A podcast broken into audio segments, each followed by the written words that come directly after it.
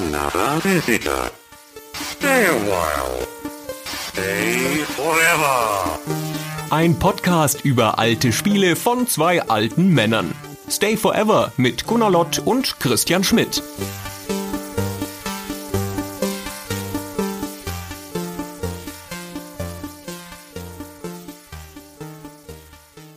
Gunnar, hallo. Hallo Christian. Gunnar, du bist ein Student an der Abenteurergilde. Jahrelang hast du dich ausbilden lassen zu einem Abenteurer und jetzt ist es soweit. Die große Abschlussprüfung steht an und deine Prüfung ist, du sollst ein Amulett, ein verschollenes finden, das Amulett von Yendor.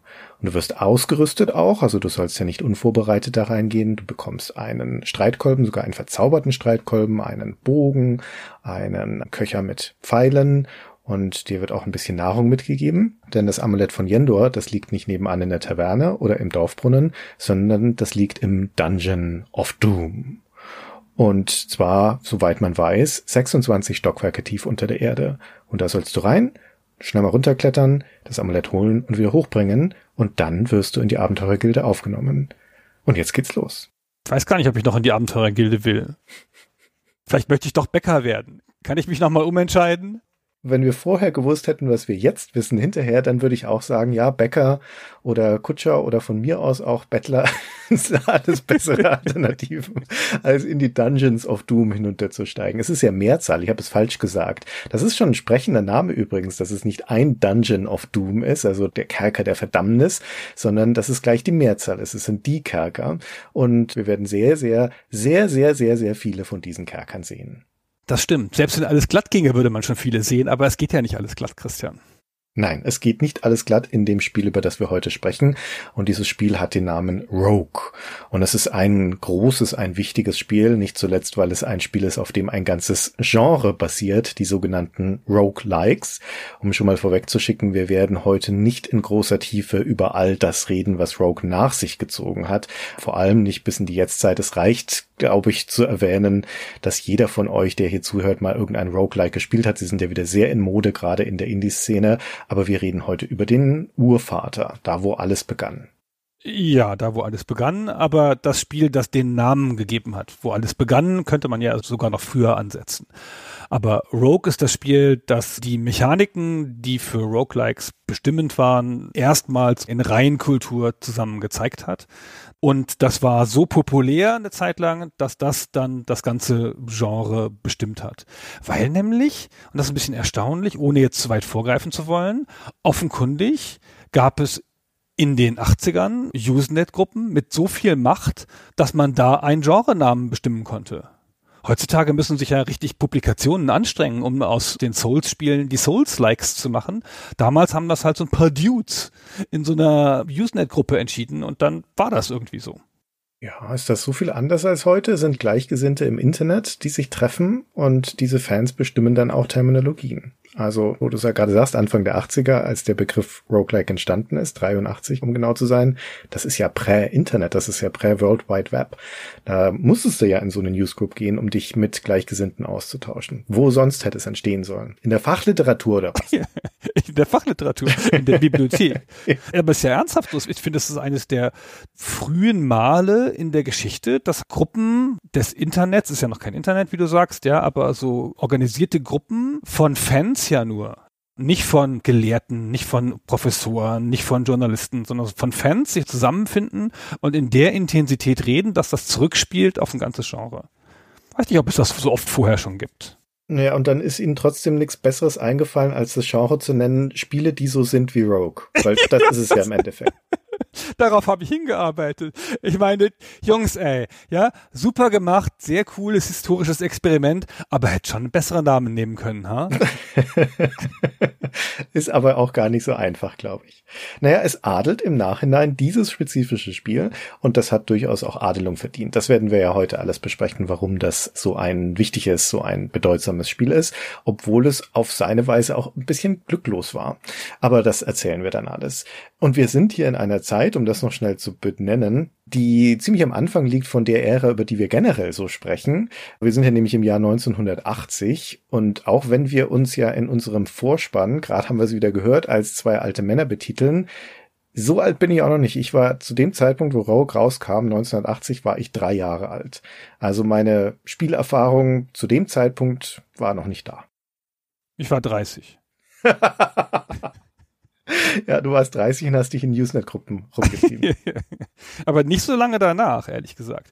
Aber das stimmt. Ich war da elf und ich hatte da auch noch nichts gespielt. Meine Spielerfahrung setzt mit dem VCS ein, mit dem Atari VCS 2600. Und das gab es zwar da schon, aber ich hatte es noch nicht. Das war tragisch. Also zu dem Zeitpunkt 1980, wo Rogue entstanden ist und die Entstehungsgeschichte von Rogue, die wir nachher noch genauer schildern, die zieht sich über ein paar Jahre. Zu dem Zeitpunkt gab es das natürlich auch noch nicht auf irgendwelchen Geräten, die zu Hause verfügbar gewesen wären, sondern es ist eines von diesen Spielen, die auf Großrechnern entstanden sind, also im universitären Kontext in den USA. Aber vielleicht schildern wir erstmal, worum es da geht, also was für eine Art von Spiel das ist in dieser kleinen Geschichte, die ich vorhin erzählt habe, das ist die Rahmenhandlung des Spiels. Erstaunlich genug, dass es überhaupt eine Rahmenhandlung gibt. Aber wir reden hier von einem Rollenspiel im weitesten Sinne. Das braucht ja immer irgendeine Ausgangslage. Und das Rogue ist, man hat es schon an der Story geahnt, glaube ich, ein ziemlich klassischer Dungeon Crawl. Also Abenteurer geht in ein Kerkergewölbe, steigt immer tiefer runter, sammelt Schätze, besiegt Monster, findet Ausrüstung und so weiter. Und unten auf Level 26 da schlummert dann das legendäre Amulett von Yendor, das wir finden sollen. Und dieser Abenteurer, der da runter schreitet, der da runtergeht in die Dungeons of Doom, das ist der namensgebende Rogue. Und ein Rogue, das ist nominell ein Schurke, aber das ist hier eher verwendet im Sinne von ein Abtrünniger oder ein Einzelgänger. Also bei sowas wie Star Wars Rogue Squadron, da wird das ja auch in dem gleichen Sinn verwendet, das Wort. Die alleine handelnde, die Einzelgänger-Squadron. Und hier ist das auch so, denn im Gegensatz zu klassischen Pen-and-Paper-Rollenspielen dieser Ära, also gerade Dungeons and Dragons, sind wir hier nicht mit einer Heldengruppe unterwegs, sondern mit einem einzelnen Charakter und das ist ungewöhnlich genug, dass das sogar sich im Namen niederschlägt. Es ist aber der Charakter kein Rogue, sondern ein Kämpfer. Also wie du eben richtig sagst, das wird nicht benutzt im Sinne der Charakterklasse, sondern eher im Sinne des Abtrünnigen. Genau. Also es gibt keine Charakterklasse per se. Also auch wenn sehr vieles in Rogue wie eigentlich die meisten Fantasy-Spiele dieser Ära von Dungeons and Dragons inspiriert sind und wir zum Beispiel auch viele Gegner treffen in diesem Dungeon, zumindest in den frühen Versionen von Rogue, die direkt aus Dungeons and Dragons entlehnt sind und auch die Basis des Rollenspielsystems sehr ähnlich ist, so gibt es doch zumindest eine wesentliche Sache nicht, nämlich keine Charaktergenerierung in dem Sinn oder eben keine Charakterklassen, keine Rassen oder sonst irgendwas, sondern das ist ein vorgegebener Held hier mit vorgegebener Ausrüstung, genau der, die ich vorher genannt habe. Waffe, Fernkampfwaffe, eine Rüstung und Nahrung und der ist immer gleich. Also bei jedem Spielstart von Rogue ist das dein Charakter. Genau, das beschränkt sich da sehr stark. Das ist auch das, was spätere Versionen von Rogue, also spätere Epigonen dieses Spiels dann sofort geändert haben. Mhm. Da hatte man dann eine Charakterauswahl. Aber hier fängt es sehr pur an. Und das ist erstmal, man würde sagen, ein ganz normales Rollenspiel, ein Dungeon Crawl, wenn es da schon ganz normale Rollenspiele gegeben hätte. Aber zu den Zeiten kann man ja noch nicht von ganz normalen Genres reden. Aber es bezieht sich stark auf die und die, das ist richtig.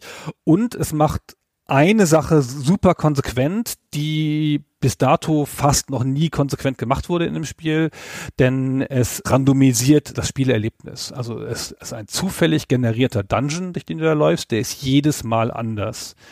Du hast schon gesagt, man muss 26 Levels runter, bis in den 26. Das Spiel vergisst aber sozusagen auf dem Weg, weil es so komplett randomisiert ist, die Levels wieder. Und wenn du sie wieder hochgehen musst, um das Amulett nach Hause zu bringen, dann werden sie wieder neu ausgewürfelt. Das gab es einmal schon vorher in einem anderen Spiel in Beneath Apple Manor. Aber dieses Spiel macht alles super konsequent das Ganze randomisieren. Sogar so, dass die Gegenstände zufällig sind. Also im Sinne von, du findest eine blaue Flasche mit einem Trank drin und in diesem Spiel ist die giftig und im Spiel davor war die blaue Flasche ein Heiltrank.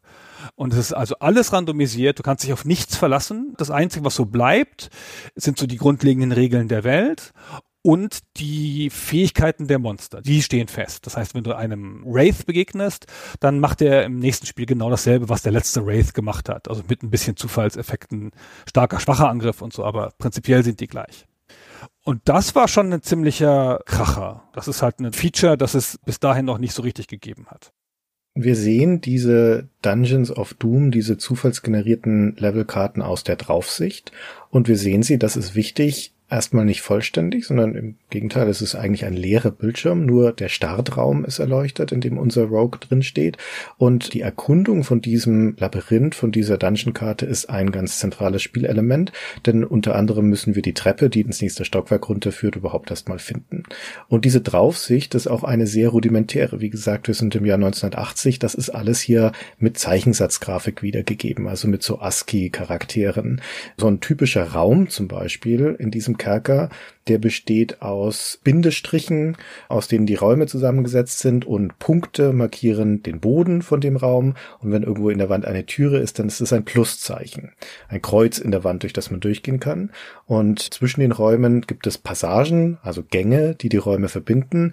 Und das sind dann Hashtag-Zeichen, die aneinandergereiht sind. Also das sind ganz simpelste Mittel des Zeichensatzes. Unser eigener Held ist durch ein Add-Zeichen dargestellt. Und die ganzen Monster waren einfach Buchstaben, Großbuchstaben Buchstaben.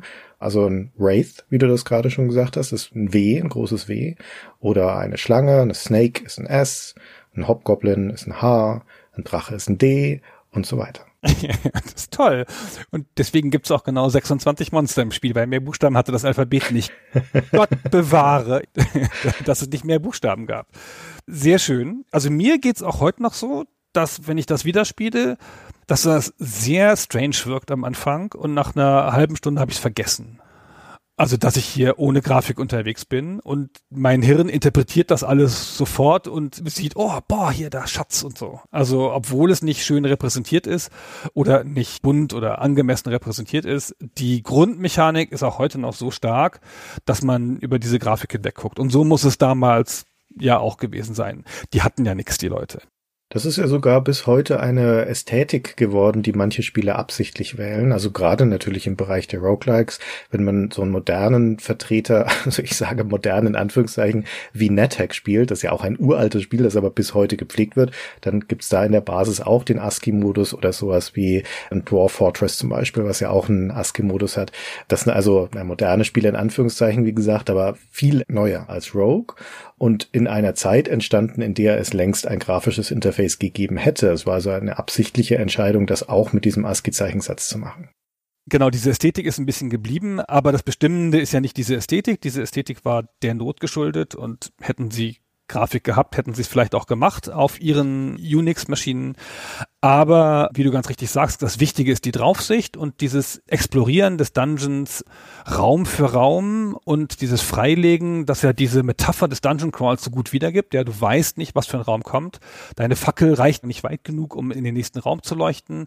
Alles, was du hier erfahren willst, musst du begehen. Ja, da musst du hingehen und wirklich von Hand gucken, was da ist. Und das ist ja eine ziemlich starke Erfahrung und das ist auch eins der Konzepte, die dann sehr genau so in die nächsten Spiele übernommen worden. Das andere hatte ich schon gesagt, das ist dieses zufällige Generieren. Und der dritte Teil dieser Formel ist, dass es Permadeath gibt, wie man das heute so modern nennt. Und zwar heißt das, dass der Charakter sterben kann. Also Sterben ist ja kein Problem, aber dann wird das Spiel zurückgesetzt komplett und es gibt kein Neuladen, also es gibt keine Safe Games, keine klassischen. Wenn man halt stirbt, dann ist halt alles vorbei. Dann muss man den Dungeon wieder von vorne anfangen bei Null im Level 1.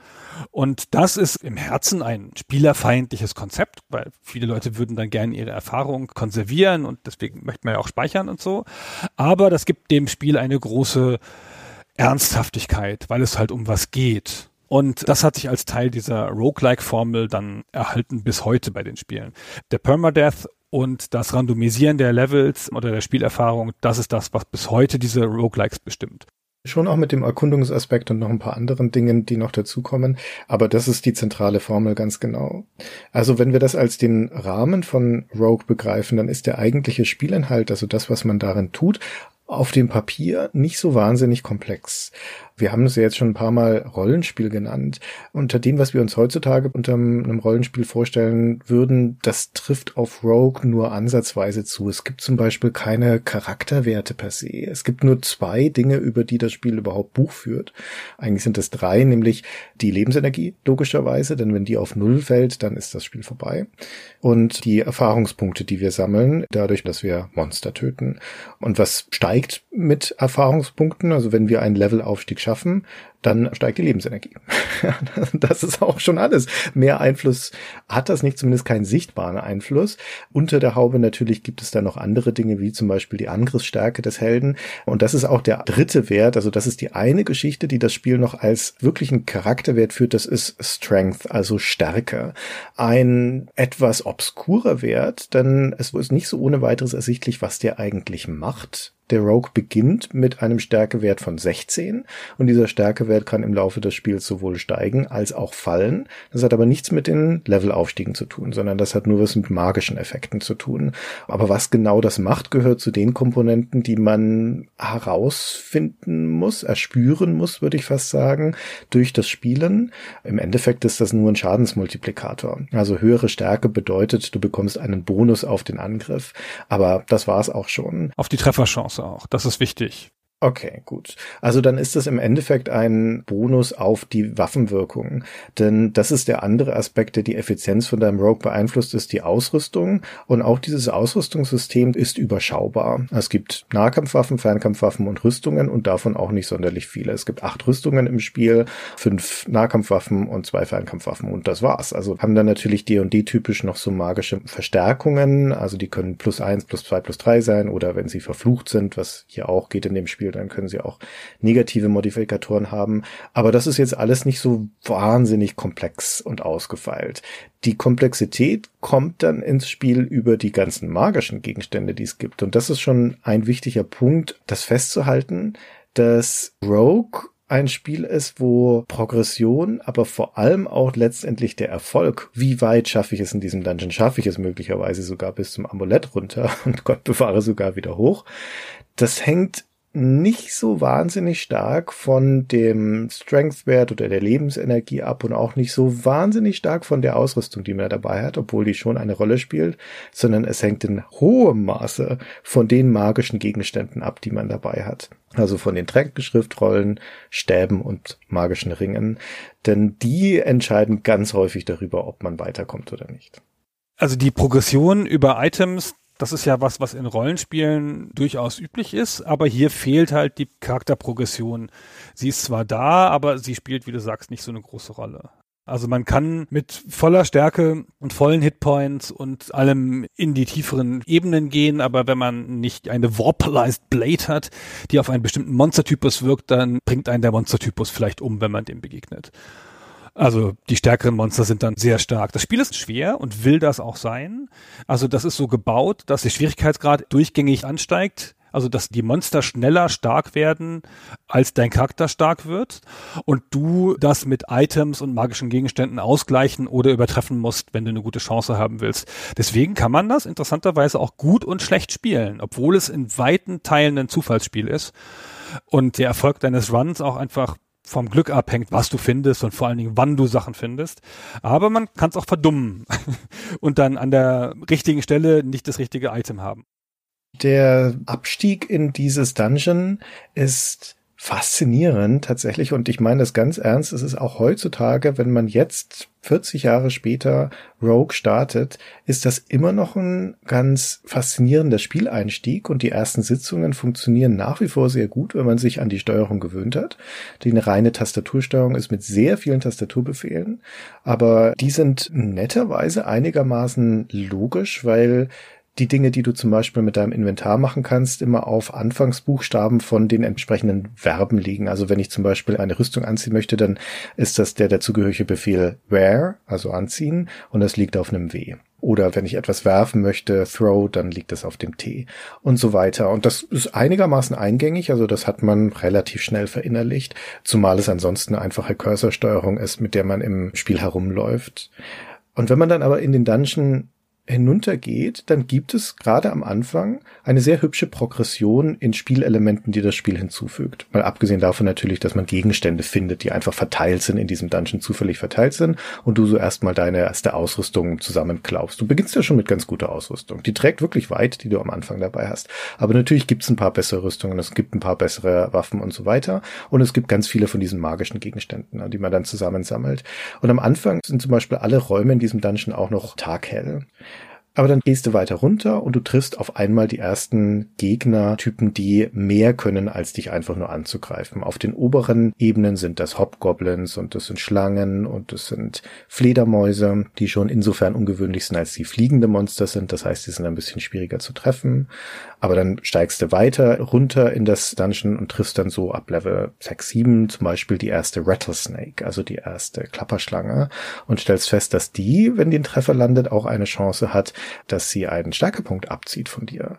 Und das ist also der erste Aha-Moment, wenn man merkt, aha, Monster sind also nicht einfach nur Schadensbringer, sondern die können durchaus auch negative Effekte haben und die können unterschiedliche Eigenschaften haben. Und du triffst im Laufe dieses Dungeon-Abstiegs dann durchaus diverse Monster. Kleine Leprechauns zum Beispiel, die nur auf dein Gold aus sind. Wenn die einen Treffer landen, stehen sie dir Gold und verschwinden. Nymphen tauchen auf. Wenn die einen Treffer landen, dann stehlen sie dir einen Gegenstand aus deinem Inventar und hauen dann wieder ab. Du triffst Orks, denen ist es am allerwichtigsten, Gold zu kriegen. Die rennen auf den nächsten Goldhaufen zu und stellen sich da drauf und ignorieren dich dann im Zweifel auch. Das ist toll. Du betrittst Räume und stellst fest, dass da ein Monster drin ist, zum Beispiel Centaurus ab Level 7 und anstatt auf dich zuzurennen und direkt drauf zu knüppeln, macht er einfach gar nichts. Der bleibt einfach stehen.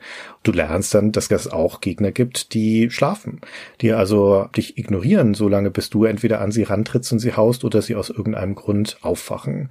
Und so gibt es eine ganze Reihe von Elementen, sowohl in den Gegnern als auch im Dungeon selbst, die dann dazukommen. Es werden dann immer mehr Räume dunkel zum Beispiel, so dass man darin nur noch den Umkreis, also die acht umliegenden Felder sehen kann und sonst nichts. Und was in so einem Raum dann drin ist, muss man herausfinden, indem man ihn halt abläuft und so nach und nach alle Felder aufdeckt.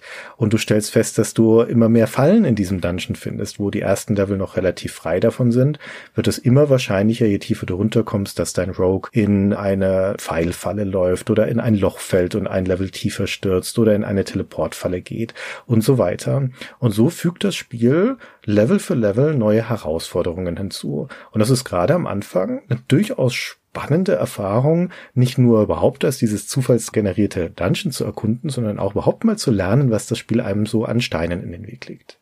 Du spielst gegen die Monster, aber du spielst vor allen Dingen auch gegen den Dungeon. Also der Dungeon ist nicht nur der Schauplatz, sondern der ist auch irgendwie Gegner, weil du musst ihn erforschen, du musst ihn durchdringen, du musst ihm seine Geheimnisse entreißen. Es gibt auch geheime Türen, die du erst finden musst. Das ist ein bisschen ein stranger Prozess, weil du hast einen Suchbefehl und dann drückst du halt S und dann sucht der Charakter eine gewisse Zeit lang die Gegend ab. Und dann hat er eine Chance, was zu finden, aber es ist nicht 100 Prozent. Also er findet nicht immer was. Und dann kannst du drei, vier, fünf Mal suchen. Wenn man das bis dahin nicht gefunden hat, dann kannst du auch irgendwann aufgeben.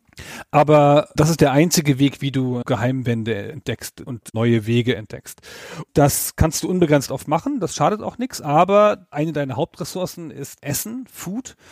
Und das verbraucht sich natürlich, je länger du unterwegs bist. Es lohnt sich in den frühen Levels, den ganzen Dungeon akribisch abzulaufen, selbst wenn du den Weg nach unten schon gefunden hast, um noch Gegenstände einzusammeln. Aber irgendwann geht dir das Essen aus. Wenn du zu wenig davon hast, dann kommst du nicht mehr weiter. Und so ist dieses Erforschen des Dungeons und auch das Lernen, wie der Dungeon funktioniert und das Lernen seiner Regel das ist schon eine Sache, die du mitnimmst in das nächste Spiel. Also nicht das Layout des Dungeons, aber wie das funktioniert, ja, und was die Buchstaben bedeuten und was die Monster können und wie wahrscheinlich Fallen sind und derartige Dinge mehr. Ich habe zum Beispiel für mich gelernt, ich weiß gar nicht, ob das eine universelle Regel ist, so bis Level 15 laufe ich schön den Dungeon ab und ab Level 15 suche ich nur noch den verdammten Ausgang und gehe weiter runter. Ist mir wurscht, was noch an dem Level ist. Ist mir viel zu riskant.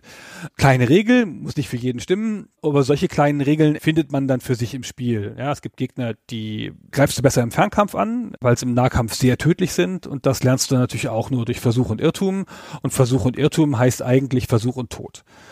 Und dann erst beim zweiten Mal denkst du, ah, okay, hier, da bin ich nah rangegangen, das war nicht so eine gute Idee, das machen wir mal anders. Leider ist der Fernkampf ein bisschen mühsam. Das Spiel ist erstaunlich bequem, finde ich. Man läuft halt schnell mit Tastendrücken durch diese Gegend, das lässt sich schnell erforschen, so ein Level in wenigen Minuten. Das geht alles ganz easy, auch mit der Tastatursteuerung, aber ich finde den Fernkampf finde ich mühsam, weil da musst du deine Nahkampfwaffe weglegen mit einem Tastendruck dann sagst du, welche Waffe du neu equippen willst, halt den Bogen und dann musst du den Pfeil werfen mit dem Throw-Befehl, aber wenn dann der Bogen equipped ist, dann funktioniert es als Schuss und dann musst du halt auch noch T drücken für den Throw und dann noch die richtigen Buchstaben für den Pfeil, damit er nicht das Falsche wirft aus deinem Inventar. Das ist ein sehr mühsamer Prozess. Das habe ich nicht so oft gewinnbringend einsetzen können. Aber ansonsten ist das eine smooth Bewegung durch den Level. Ich stimme dir zu, dass der Fernkampf umständlich ist. Deswegen habe ich ihn auch nach den ersten Versuchen erstmal ad acta gelegt. Aber das gehört zu diesem Spiel-Session-übergreifenden Lernprozess dazu, dass man die Strategien, die Möglichkeiten, die das Spiel anbietet, im Laufe der Zeit re-evaluiert und guckt, ob sie nicht doch sinnvoll sein können. Und Fernkampf ist ein sehr gutes Beispiel dafür, weil die Mühseligkeit in den oberen Levels, die der Fernkampf mit sich bringt, heißt, dass du so eine Kosten-Nutzen-Rechnung aufmachst und denkst, nee, das ist es mir nicht wert. So viel Zeit zu verschwenden für den Fernkampf, wenn ich auch einfach hingehen kann und dem Monster auf den Kopf hauen und das wird dann schon auch funktionieren. In den unteren Leveln dreht sich das um, weil die Stärke der Monster steigt linear mit fast jedem Level, gerade so im Mittelteil, also so zwischen den Levels 10 und 20, kommt immer ein neuer Gegnertyp dazu, der ab dann auftauchen kann und die sind immer deutlich stärker als die vorherigen, bis hin zu den Drachen, die die stärksten Gegner im Spiel sind. Und deine eigene Stärke, deine eigene Lebensenergie vor allem, also deine Resistenz, steigt nur bei Levelaufstiegen und das ist aber eine Potenz Skala. Für jedes neue Level brauchst du doppelt so viel Erfahrungspunkte, wie du für das vorherige gebraucht hast. Also wenn du zum Beispiel 80 Erfahrungspunkte brauchst bis Level 3, dann brauchst du 160 für Level 4. Also nochmal so viel wie für alle Level vorher. Und das geht dann natürlich in Regionen, wo du sehr, sehr langsam nur noch im Level aufsteigst. Und die Gegner werden schnell mächtig. Also die Diskrepanz zwischen deiner eigenen Stärke und der Stärke der Gegner wird immer größer. Und dann sind fürs Überleben so Dinge wie der Fernkampf auf einmal wieder interessant, weil es bei starken Monstern hilfreich sein kann, ihnen schon mal zwei, drei Pfeile reinzuhauen, bevor sie bei dir sind, weil das den Unterschied ausmachen kann, ob du schaffst, sie dann noch kaputt zu hauen oder ob sie zu stark für dich sind. Und nachdem alles in den unteren Dungeon Levels dunkel ist zum Beispiel und du per se immer nur einen Schritt weit sehen kannst und nicht weißt, was dahinter kommt, vor allen Dingen, ob da Monster sind, es ist eine super nützliche Strategie, gerade in längeren Gängen, da halt einfach einen Pfeil runterzuschießen. Denn falls da ein Gegner steht, kannst du ihn zwar nicht sehen, aber treffen kannst du ihn. Auch so kannst du dann also deine Überlebenswahrscheinlichkeit erhöhen. Das wird dann zwar wirklich mühsam, aber diese Mühe musst du reinstecken, um in Rogue überhaupt eine Chance zu haben, das Spiel zu gewinnen das ist schon ein Ressourcenmanagement-Spiel auf seine Art. Also man muss schon aufpassen, dass man nicht ohne Essen, Pfeile, die richtigen Sachen dasteht und so, weil tatsächlich, wie du sagst, es wird hinterher sehr schwer. Und wo man am Anfang noch einfach durchgerannt ist, bewegt man sich hinterher wirklich sehr, sehr langsam, sehr vorsichtig, weil man große Angst hat, irgendwo reinzulaufen. Und weil es auch so ist, dass viele Monster denen man begegnet. Viele sind asymmetrisch stark durch diese Verschiebung in den Stärken, wie du schon gesagt hast. Ja, wenn du das erste Mal dem Troll begegnest, dann kannst du halt mal ein Drittel deiner Lebenspunkte verlieren mit einem Schlag. Das ist ein bisschen doof. Das ist besser, wenn du da nicht dumm reingelaufen bist in den. Oder es gibt ja auch Monster, die dir was wegnehmen, wie du schon gesagt hast, der Leprechaun, aber auch die Nymphen oder die Vampire, die dir Level abziehen. Also da mal besser gucken, dass du erstmal einen Vorteil hast, ehe du in den Nahkampf gehst. Ja, Mai, das ist halt ein hartes Leben und ein schweres Spiel, in dem viel gestorben wird, Christian. Ja, also es ist ein hartes Spiel in den tieferen Leveln. Wie gesagt, der Anfang ist super fluffig. Also bis Level 5 schneidest du in den meisten Partien durch, ohne dass du stirbst. Das muss schon mal wirklich ein Pech im ersten Kampf mit dem Hauptgoblin oder sowas sein, dass der dich umbringt. Aber noch nicht mal das, weil auch eine der Dinge, die man lernen muss, ist, wann du kämpfst und wann du besser wegrennst. Das Wegrennen ist eine ganz valide Überlebensstrategie. Also auch schon in den oberen Leveln. Dazu gehört auch zu lernen, was dir maximale Schaden ist, den Gegner dir zufügen kann und zu wissen, ob du noch einen Schlag aushalten aushalten würdest oder nicht. Also so ein Hauptgoblin zum Beispiel, der würfelt mit einem D8, also der macht Schaden von eins bis acht Punkten. Maximalschaden wäre acht Und wenn du nur noch fünf Lebensenergie hast zum Beispiel, heißt es, das Risiko ist relativ hoch, dass so ein Hauptgoblin dich mit seinem nächsten Treffer umbringt. In so einem Fall wäre es eine valide Strategie zu sagen, nee, da laufe ich jetzt lieber weg vor dem Ding. Denn das ist eine der wenigen gnädigen Elemente in Rogue. Du heilst von alleine im Laufe der Zeit. Also wenn du dich einfach nur durch den Dungeon bewegst, dann regeneriert sich die Lebensenergie Lebensenergie. Aber wie gesagt, da oben ist das alles noch recht easy. Du kommst eigentlich ganz gut in den meisten Runs so irgendwo bis Level 10 oder sowas. Da wird schon gefährlicher, ist aber noch machbar. Und zwischen Level 11 und 15 ist dann in der Regel Ende. Also da würde ich sagen, enden die allermeisten Runs. Und es bis Level 20 zu schaffen, und da sind wir immer noch sechs Level entfernt vom Amulett von Yendor, das ist eine Leistung. Das ist eine wirkliche Leistung, auf die man stolz sein kann. Und man wird vermutlich hunderte von Runs brauchen, um das überhaupt zu erreichen. Bis Level 26 zu kommen, ist schon super hart und dann aber auch den Rückrück wieder anzutreten und tatsächlich wieder rauszukommen aus dem Dungeon. Es ist nicht unschaffbar, aber es ist nachgerade unschaffbar. Ich habe eine hübsche Beobachtung gelesen, wo jemand den Rogomatic Bot, von dem wir später auch noch erzählen können, hat laufen lassen und hat ihn mal 10.000 Partien spielen lassen von Rogue, um zu gucken, wie viele davon dieser Bot, der optimiert ist auf das Spielen von Rogue, gewinnt. Schätz mal, wie viele Partien von 10.000 hat er gewonnen? Unter 100. Es waren sechs. Also das ist eine Gewinnchance für diesen hochgradig optimierten Bot von 0,06 Prozent. Und das hat damit zu tun, zum einen, dass es also wahnsinnig asymmetrisch wird, das Machtgefälle in diesen Leveln bis 26 und dass Rogue auch ein wirklich sehr glücksabhängiges Spiel ist. Also es hängt sehr, sehr viel davon ab, was für Gegenstände du unterwegs findest und welchen Gegnern du begegnest oder auch nicht begegnest. Und auch wie weit du zum Beispiel laufen musst, bis du eine Treppe findest, weil das erhöht ja immer das Risiko, dass unterwegs irgendwas Tödliches passiert. Aber wenn du das geschafft hast, das Amulett von Yendor zu finden auf Level 26, dann musst du den Weg ja wieder hochgehen. Bis man das erreicht hat als typischer Rogue-Spieler, hat man monatelang vermutlich das Spiel gespielt und sollte es schon sehr, sehr gut kennen, um das überhaupt zu schaffen. Und wenn du dann den Rückweg antrittst, dann haben sich die Entwickler aber noch eine letzte Gemeinheit ausgedacht, denn du hast vorhin schon gesagt, beim Wiederhochgehen werden die Levels neu generiert. Also sind wieder dunkel, man muss die Wege und die Treppen nach oben jeweils wieder finden, aber es gibt keine Gegenstände mehr in den Levels, sie sind leer, es sind nur noch Monster drin. Kein Gold, keine Tränke, vor allen Dingen keine Nahrung mehr. Das heißt, wenn du nicht genügend Rationen noch in deinem Rucksack hast, und das müssten so fünf bis sechs Stück sein, dann wirst du auf dem Weg zum Ausgang einfach verhungern. Und das ist schon sadistisch, ja, die Spieler dann kurz vor dem Ausgang noch verhungern zu lassen. Ja, so eine Gemeinheit, das Spiel sagt das ja auch nicht an, dass das dich erwartet, nee. dass es jetzt total wichtig ist, Essen zu sammeln. Oder vor allen Dingen, dass es total wichtig ist, es gibt Ringe, die deinen Hunger stillen oder deine Verdauung verbessern, glaube ich. Und wenn du davon zwei hast, dann kommst du ganz gut durch, fast ohne Essen. Und du kannst aber bloß zwei Ringe tragen und du möchtest ja vielleicht noch andere Ringe, die dir im Kampf nutzen oder die dir Charakterwerte verbessern haben. Aber eigentlich musst du fast diese beiden Essensringe nehmen, wenn du da zwei von findest, weil dich das halt relativ sicher wieder nach oben führt. Also das wäre natürlich sensationell, wenn du zwei Ringe hast, dann brauchst du nämlich wirklich nichts mehr zu essen. Aber die Wahrscheinlichkeit, dass du zwei von diesen Ringen findest, ist verschwindend gering. Einer wäre schon super. Genau, aber jetzt stell dir vor, du weißt nicht, wie wichtig das ist und denkst, ich habe doch immer Essen gefunden, wozu soll ich denn so einen blöden Ring tragen und so. Ja. Das ist ja auch eine dieser Sachen, die du halt lernst und das ist halt eine teure Währung, Sachen spät im Spiel zu lernen. Das Spiel kennt auch keine Abkürzung für erfahrene Spieler, gleich auf Level 20 zu gehen oder so, damit du da nochmal die höheren Levels trainieren kannst. Das ist immer dasselbe Problem in dieser Art Spiel. Wenn du halt in Level 25 scheiterst, fängst von Anfang an an und dann musst du diese ersten Level wieder machen. Mit dem Risiko, an einem dummen Fehler zu zu sterben. Aber wahrscheinlich kommst du ja durch die dann einigermaßen durch und findest dann ein Stück nachdem du gestorben bist, das letzte Mal, das nächste neue Hindernis, das du erst wieder lernen musst, nachdem du daran gestorben bist. Ja, das heißt, du bezahlst das immer teurer, deine Lernerfolge, je weiter du kommst, weil du immer mehr dafür einsetzen musst an Zeit. Genau, du musst immer wieder durch alles vorher Erlernte schon wieder durchlaufen. Das ist halt beständiges Optimierungsspiel und das ist teuer, diese Optimierung. Und du kannst es halt nicht ausoptimieren. Ne? Du wirst nicht unverwundbar, wie das in manchen späteren Spielen dieser Art ist, wo du halt eigentlich ganz gut durchlaufen kannst, weil du es jetzt verstanden hast.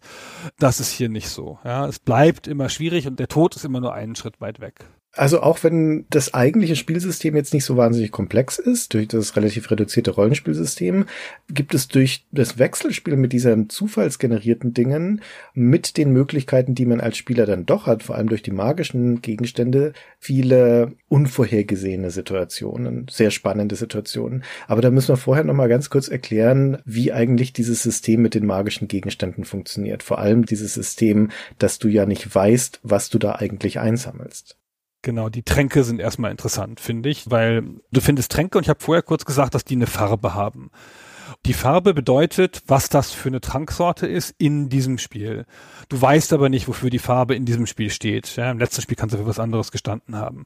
Und dann trinkst du diesen Trank, dann setzt die Wirkung ein und dann wird der Trank im Inventar identifiziert, wenn das offensichtlich ist.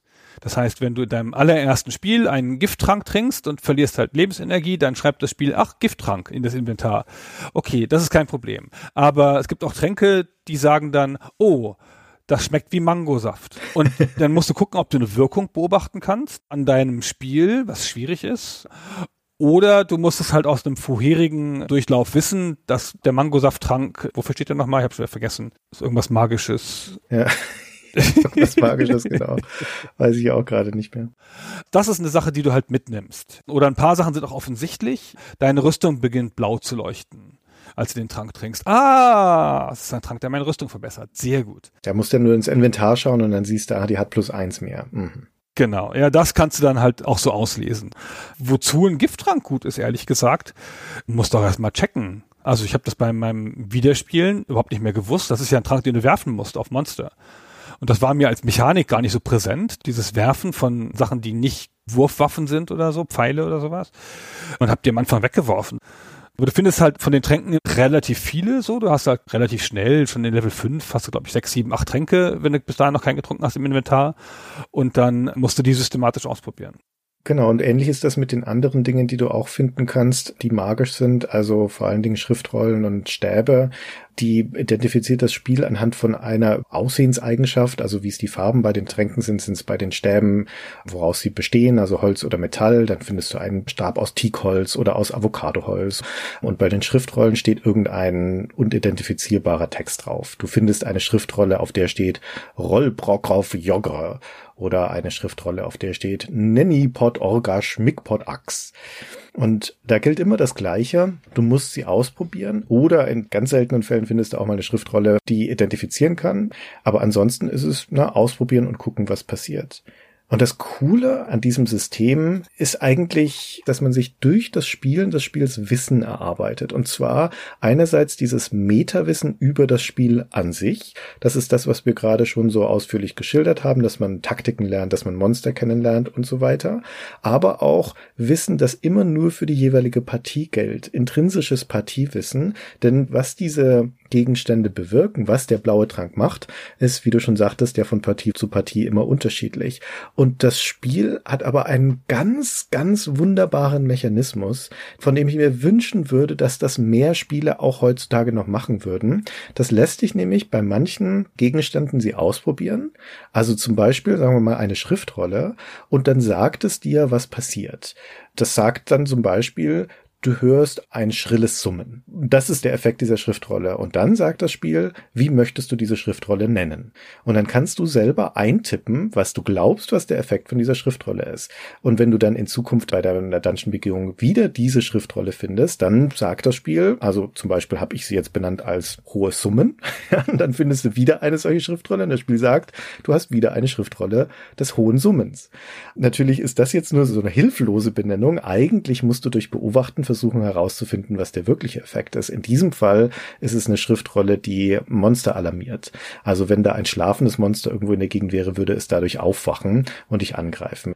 Aber dieses Experimentieren, dieses Rausfinden, was die Schriftrollen machen, ist super spannend, weil das ja auch wieder so ein Metalernen ist zu wissen, was macht diese summende Schriftrolle eigentlich. Wenn du das mal identifiziert hast, dann weißt du das jetzt für jede Partie. Dann fehlt dir halt nur das Wissen, welche Schriftrollen das immer genau sind in der jeweiligen Partie. Aber das führt zu ganz tollen Aha-Effekten. Es gibt zum Beispiel eine Schriftrolle, wenn man die spricht, dann sagt das Spiel, deine Hände beginnen zu glühen. Aha. Rot. Rot zu glühen, genau, deine Hände beginnen rot zu glühen. Okay, kann ich erstmal überhaupt nichts damit anfangen. Und normalerweise würdest du ja bei solchen Sachen anfangen zu experimentieren. Also ich habe zum Beispiel angefangen, immer Tränke dann zu trinken, wenn meine Statuswerte nicht voll sind, wenn ich nicht volle Lebensenergie habe, wenn meine Stärke gesunken ist, um zu gucken, wenn die das beeinflussen sollten, also wenn ein Trank zum Beispiel meine Stärke wieder erhöht, damit ich das auch wirklich sehe, ne? weil diesen Effekt merke ich ja nur, wenn meine Stärke gerade nicht voll ist oder meine Lebensenergie nicht voll ist. Und dann fängst du an, solche Situationen abzupassen, ja, oder sie künstlich herzustellen, zu gucken, trinke ich jetzt mal einen Trank, wenn ein Monster in der Nähe ist oder wenn ich in einem dunklen Raum stehe, um zu gucken, was der Effekt wohl sein könnte. Und wenn du dann wirklich identifizieren kannst, was das macht, nachvollziehbar, ist das immer ein toller Aha-Effekt.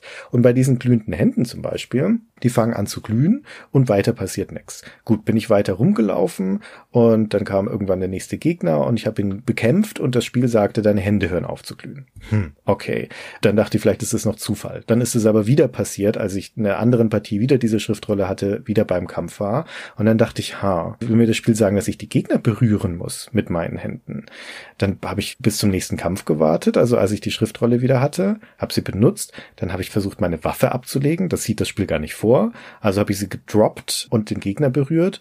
Und das hat aber keinen Unterschied gemacht. Aber was passiert ist, ist, dass der Gegner in diesem Fall angefangen hat herumzutorkeln. Ein Yeti war das, in dem ich das ausprobiert habe. Und das Spiel sagte, Yeti appears confused. Also er scheint verwirrt zu sein und ist dann im Raum rumgetorkelt.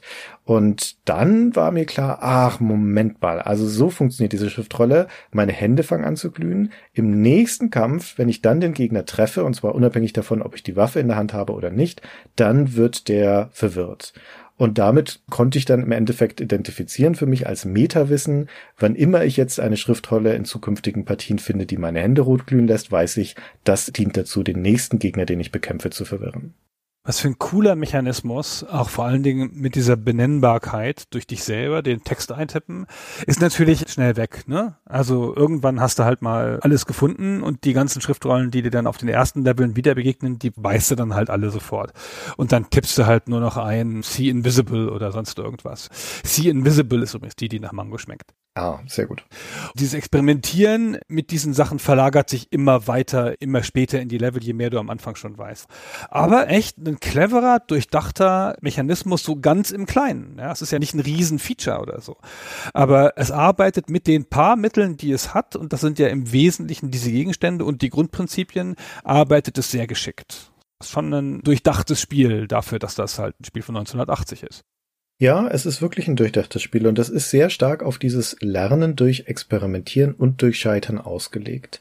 Das ist ja auch einer der Gründe, warum es diesen Permadeath gibt, weil das Spiel dir sagen möchte, die Handlungen, die du hier triffst, die Entscheidungen, die du hier triffst in dieser Partie, die werden Konsequenzen haben. Und die ultimative Konsequenz kann natürlich der Tod sein. Aber dann gibt es da keine Rettung daraus. Und Entscheidungen, die du triffst, Experimente, die du machst, die können gute oder negative Effekte haben und beides ist persistent. Ein negativer Effekt, mit dem musst du weiterleben. Das wird vielleicht deine Taktik und deine Strategie für die Partie verändern. Aber damit musst du klarkommen, genauso wie du ja mit einem guten Effekt auch klarkommen würdest, der auch möglicherweise deine Taktik verändert. Also, ne, wenn du dich entschieden hast, eine unbekannte Rüstung anzuziehen und es stellt sich heraus, die ist verflucht, kannst du nicht mehr ausziehen und sie hat einen deutlich geringeren Rüstungswert als andere Rüstungen. Naja gut, dann ist es halt so, dann musst du damit erstmal weiterleben, das Beste draus machen und es wird vermutlich dafür sorgen, dass du erstmal vorsichtiger bist in Kämpfen mit Monstern, dass du irgendeine Möglichkeit gefunden hast, diese Rüstung wieder loszuwerden. Also also brauchst eine Schriftrolle, die ist entcursed.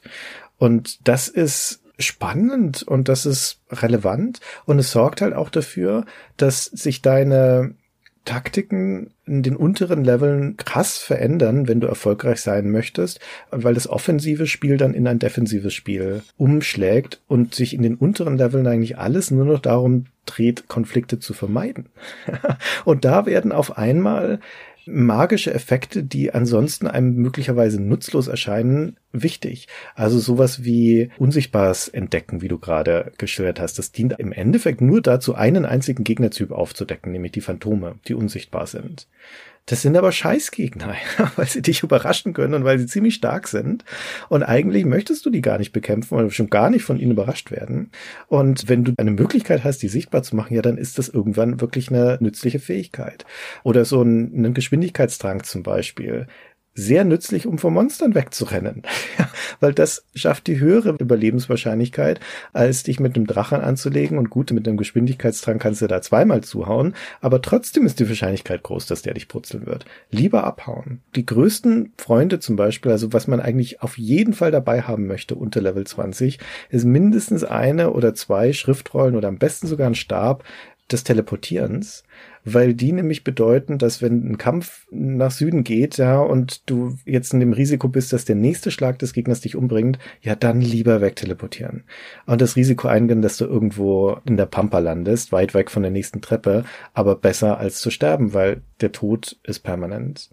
Wie gesagt, das führt dann halt auch zu tollen Situationen, weil du gezwungen bist, Dinge auszuprobieren. Ich hatte zum Beispiel einen Fall, da habe ich einen Griffin getroffen, die tauchen ab Level 17 auf und das sind super fiese Gegner. Die können fliegen, die können regenerieren, die halten wahnsinnig viel aus, die sind super stark. So ein typischer Griffin bringt dich mit zwei bis drei Schlägen um. Der stand aber in einem Durchgang, also in der Tür musste an dem vorbei. Und ich weiß, ich schaffe den nicht. Also wenn ich mich jetzt da auf den Kampf einlasse, überhaupt keine Chance. Aber, was hatte ich im Inventar? Einen Staff of Polymorph also einen Zauberstab, der einen Gegner in einen anderen Gegner verwandelt. Fünf Ladungen sogar. Super Ding. Super Waffe für die unteren Level. Und natürlich habe ich diesen Stab auf den Griffin angewendet, um ihn in was anderes zu verwandeln. Und in was verwandelt er sich? In eine Nymphe. Eine Nymphe ist ein viel einfacherer Gegner, aber ich habe es vorhin schon gesagt, hat die Spezialfähigkeit, die kann dir was stehlen, wenn sie dich trifft. Ich habe also den Griffin verwandelt. Nymphe erscheint, ist jetzt dran. Es ist ihr Zug. Sie haut mich, trifft mich und stiehlt aus meinem Inventar was? Natürlich den Staff of Polymorph. Und damit verschwindet die Nymphe auch. Der Durchgang ist frei, aber meine Superwaffe ist weg. Und ich war sehr, sehr frustriert in der Situation, aber noch am Leben. Es entstehen halt Situationen dadurch, die nicht entstehen würden, wenn man das anders spielen könnte oder das Spiel das nahelegen würde. Eine der Entwickler hat später mal gesagt, dass der Begriff Permadeath ein bisschen unfair sei und ihm ging es halt um Entscheidungskonsistenz. Und das finde ich ein sehr schönes Wort, weil das ist ja was, was einem auch in modernen Spielen begegnet, dass manche Spiele versuchen, das herzustellen beim Spieler und dass du halt nämlich nicht, wenn du siehst, ah, der blaue Trank ist tödlich, den ich ausprobiert habe oder gefährlich, neu lädst und diesmal den blauen Trank nicht trinkst ja, oder gleich wegwirft. Und das ist ja das, was halt heutzutage auch oft noch Spiele haben. So, du hast eine Entscheidung, gehst du links, gehst du rechts, ziehst du den einen Knopf oder den anderen Knopf, was weiß ich. Du führst die Entscheidung durch, siehst, welche Entscheidung besser ist, lädst neu, machst gleich die richtige Entscheidung. Ja, das heißt, du spielst dann Spiele mit Safe Games, spielst du halt durch mit einer Kette von richtigen Entscheidungen, theoretisch, weil deine ganzen Fehlentscheidungen im Nichts landen.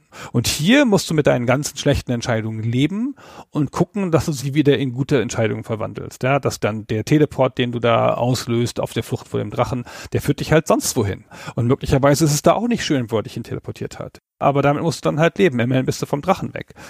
Oder dein Stab des Polymorph, wie du eben gesagt hast. Ja, der ist dann halt weg, aber mei, immerhin hast du ja auch was erreicht dafür. Und so ist es die ganze Zeit eine Abwägung und ein Ressourcenmanagement und ein sich mühsam voranarbeiten. Mühsam klingt fies und es ist aber auch mühsam, aber es ist natürlich auch wahnsinnig befriedigend, so Sachen so aus eigener Kraft zu lösen. Du bist dir eigentlich unterlegen. Ist ein bisschen wie in so einem Resident Evil-artigen Spiel, dass die Monster halt dich eigentlich nur stören und manche Monster geben aus Erfahrungspunkten ja auch gar keine Gegenstände ab oder sonst irgendwas, sondern dass die dich nur Ressourcen kosten und du eigentlich weg musst. Die Erfolge in Rogue sind so triumphal, weil sie so hart erarbeitet werden müssen. Das ist gar nicht mal unbedingt hier das Amulett zu finden oder sogar wieder nach oben zu kommen, was ja super unwahrscheinlich ist, sondern das sind so kleine Dinge wie zum ersten Mal einen Drachen besiegen zum Beispiel. Ich sag kleines Ding, aber das ist eigentlich ein Riesending, weil ein Drache ist das Megamonster in diesem Spiel. Ein Drache kann bis zu 46 Schadenspunkte machen und zu dem Zeitpunkt, wo du Drachen triffst, die tauchen ab Level 22 auf, hat so der typische Rogue irgendwo zwischen 50, 60 Lebenspunkte, würde ich sagen. Das heißt, wenn es doof läuft, ist der zweite Schlag durch einen Drachen tödlich.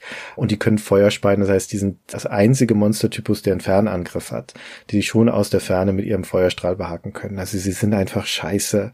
Und in der Regel möchtest du dich überhaupt nicht mit ihnen auseinandersetzen. Aber das erste Mal einen Drachen erlegen, ey, also es ist ein sensationeller Moment. Zumal der so ein Drache gibt 6800 Erfahrungspunkte. Wenn ein Rogue auf Level 1 einen Drachen erlegen würde, wäre er sofort auf Level 11 mit den Erfahrungspunkten danach. Also es ist schon enorm. Tut er ja auch nicht, ne? ja, ja gut, ist rein hypothetisch. genau. Also, wenn du deine 6800 Erfahrungspunkte einem Level 1 Rogue transplantieren könntest, dann wäre das sehr schön für ihn. Ja, für dich ist es nicht ganz so toll, aber natürlich immer noch eine immense Menge an Erfahrungspunkten zu dem Zeitpunkt, ja auch noch, ja. Ja, das stimmt. Das Permadeath ist auch deswegen ein Spielelement, das spannend ist und nicht umsonst auch so eine Renaissance erfahren hat in der Spielerbranche. Also nicht nur, weil es diese Persistenz der Entscheidungen erzwingt, sondern auch, weil es Lernen erzwingt. Man kann das ja aushebeln, auch in Rogue und in ganzen Roguelikes durch Safe Scumming, ne, indem du Speicherstände anlegst und da einfach eine Kopie anlegst und es dann wieder zurückkopierst. Das ist ein bisschen mühsam. Dann das Spiel löscht ja immer deinen Speicherstand, aber das kannst du natürlich aushebeln und dann ist es genauso wie du sagst, dann spielst du die perfekte Partie, triffst immer gute Entscheidungen, aber halt mit schlechten Strategien, weil du ja auch einfach durch Wiederholen und Wiederholen und so weiter, also dadurch, dass du manchmal ja auch einfach den Zufall optimierst, durch das Spiel durchkommst.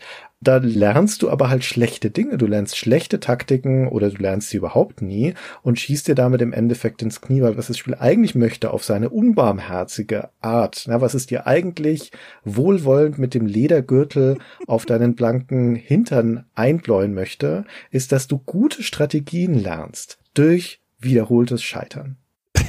ja, das stimmt. Wobei, fairerweise muss man sagen, dass ja das Zufallselement so groß ist, dass die Versuchung nahe liegt, das Zufallselement ein bisschen zu minimieren durch Safe-Scumming. Ja, das ist wahr. Muss man ehrlicherweise sagen, weil du stirbst ja doch in über der Hälfte der Fälle, ist mein Gefühl, nicht an einem Fehler, sondern an stumpfem Pech. Ja, eine der wichtigsten Strategien, die du auch lernst, ist, wann du einen Run abbrechen solltest, weil es eh nichts mehr wird.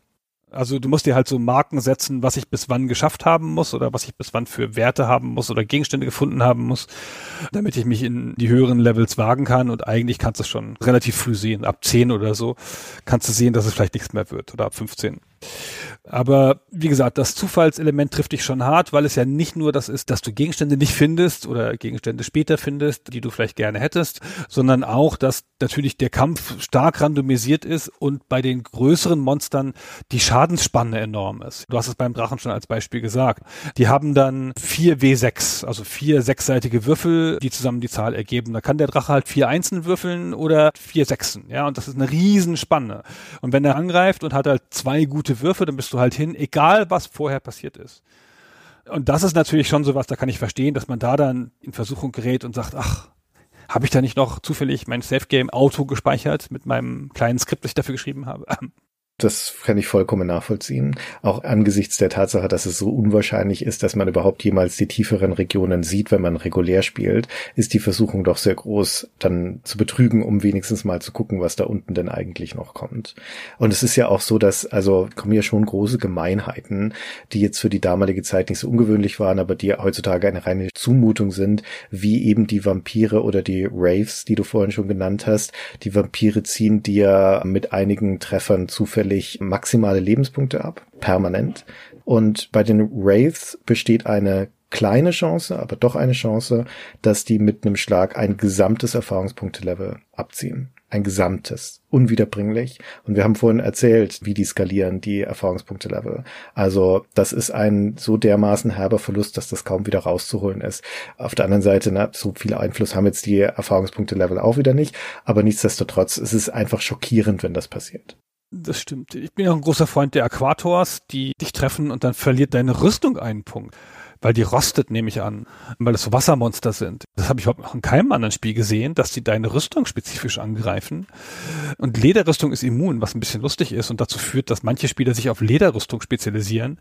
Absurd alles. Und die kommen aber schon früh, schon in Level 8 oder so können die dir begegnen und das ist schon auch blöd. Ja, und irgendwann sind sie auch wieder weg. Also die früheren Monster die tauchen in den unteren Levels dann dafür nicht mehr auf. Also da hast du dann kein Risiko mehr, einem Aquator zum Beispiel zu begegnen. Die Aquatoren tauchen auf zwischen 8 und 17 zum Beispiel. Mhm. Das heißt, ne, wenn du in Level 17 bist und findest die Tür, dann bist du diesen Monstertypus los. Aber es kommen ja wunderschöne neue Monster in Level 17 und 18 und 19, ja.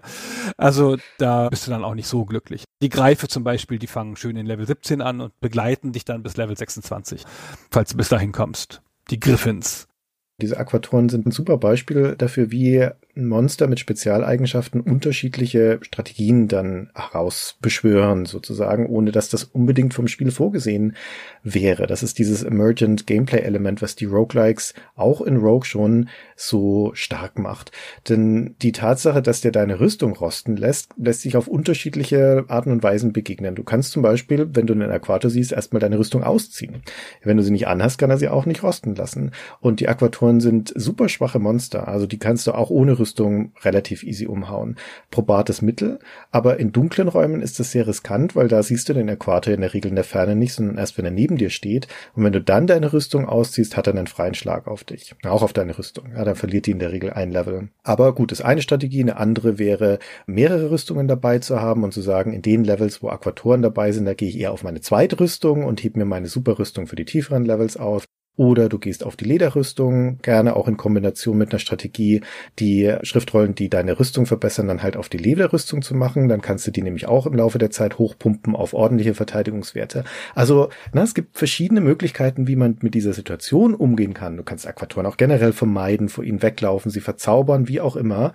Aber es gibt diese Optionsvielfalt. Und es gibt auch in Rogue noch selten, aber es gibt es schon, diese coolen kleinen Wechselwirkungen von Spielmechaniken, die vor allem in späteren Spielen wie NetHack dann so das Salz in der Suppe sind. Ein Beispiel, das gibt später im Spiel so ab Level 18, glaube ich, tauchen Medusas auf, also Monster, die mit ihrem Blick dich verwirren können. Nicht versteinern zum Glück, aber verwirren und das ist schlimm genug, weil man dann auch in der Gegend rumrennt und keine sicheren Schläge mehr platzieren kann. Also du kannst deine Figur nicht mehr steuern, so richtig, ja? Das ist das, was Verwirrung bedeutet hier. Genau. Also ziemlich tödliche Monster. Aber es gibt bei den Tränken einen Trank, der eigentlich ein kontraproduktiver ist, einer, den man auch auf Gegner schleudern sollte, nämlich ein Trank der Blindheit. Und wenn du einen Blindheitstrank getrunken hast, dann kannst du nichts mehr sehen. Auf dieser Dungeon-Karte siehst du dann um dich herum gar nichts mehr. Aber du kannst von den Medusas auch nicht mehr verwirrt werden, weil wenn du nicht sehen kannst, kannst du auch ihrem Blick nicht begegnen, ne? ihrem verwirrenden Blick.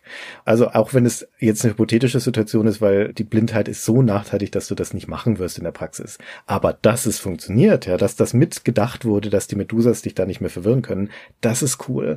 Und das ist so eine Stärke von Roguelikes, wie gesagt, in Rogue noch nicht so stark, aber vor allem in den späteren dann, dass du diese Strategien, diese Taktiken ableiten kannst. Es gibt ja noch was viel offensichtlicheres, das sind die Eismonster, die dir auch nicht viel tun können, aber die dich am Ort festfrieren.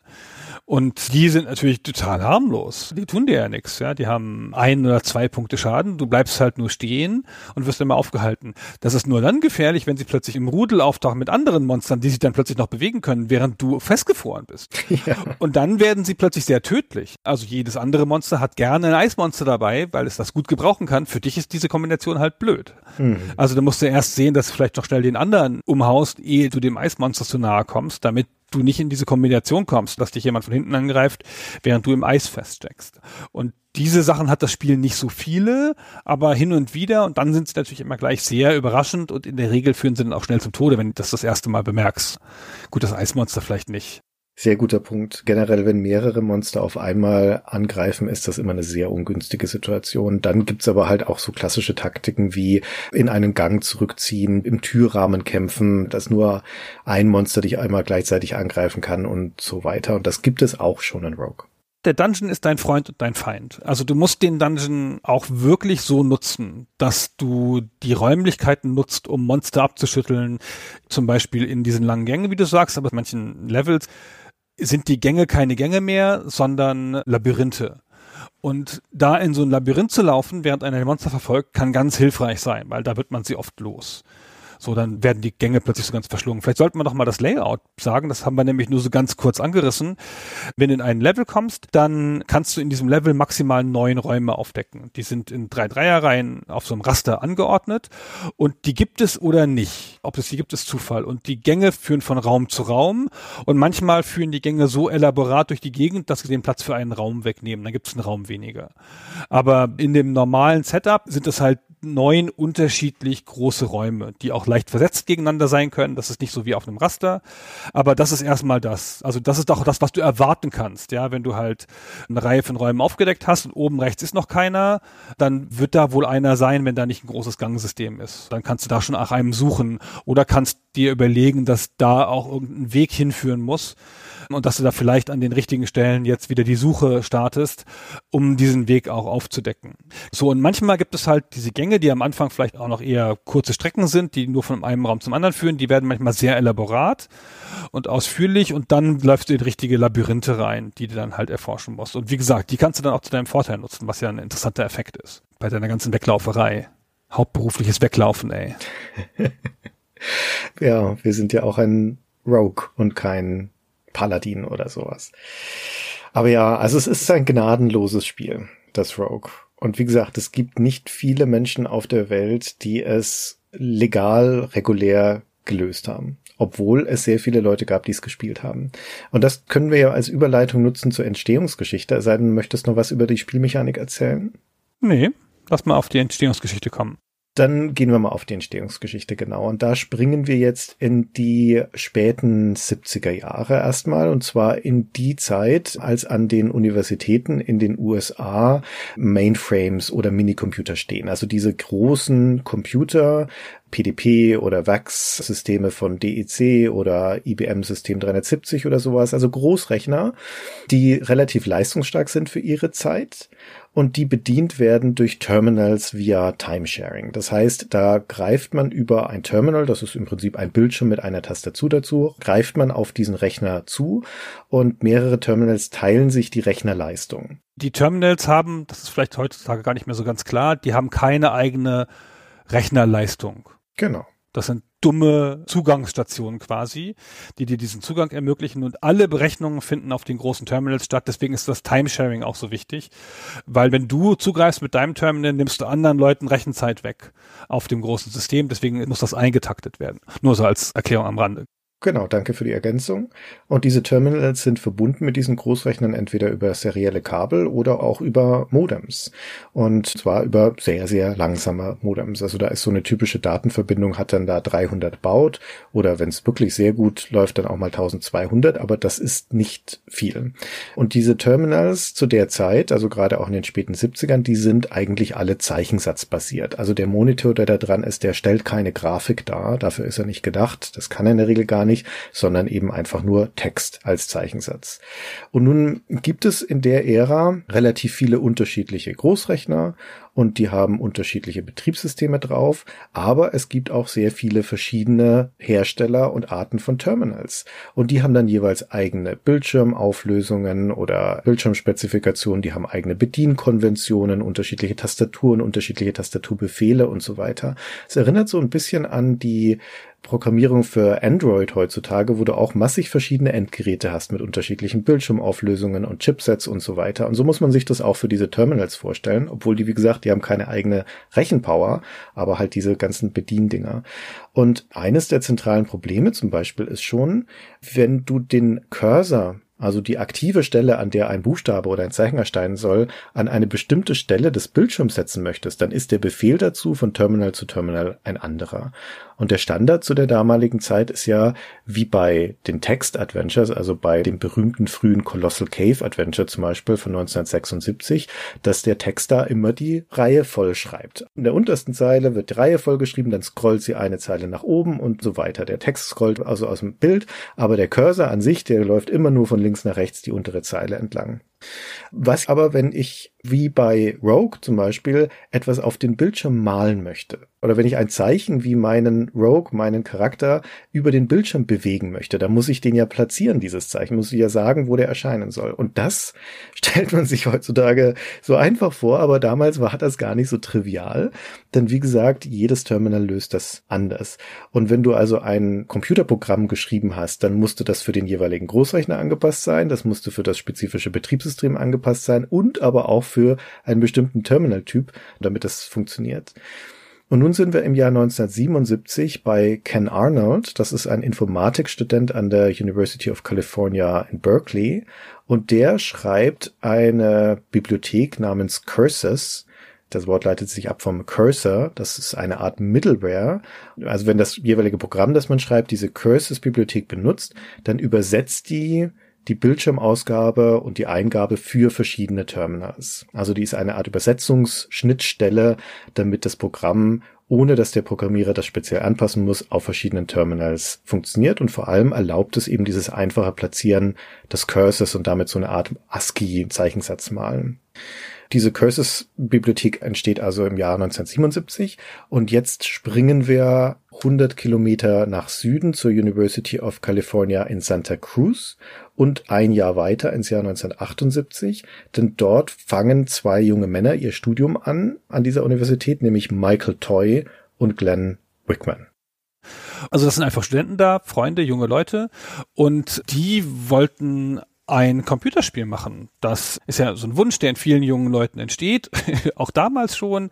Der Vater von dem Toy war Atomwissenschaftler und hat ihm dann schon mal früher mit auf die Arbeit mitnehmen können und ihm zeigen können, wie solche Maschinen funktionieren. Das sehen wir ja ganz oft bei den Pionieren in der IT oder in der Game-Szene, dass die ganz früh Zugang hatten zu irgendwelchen Systemen, zu denen die Allgemeinheit noch keinen Zugang hatten.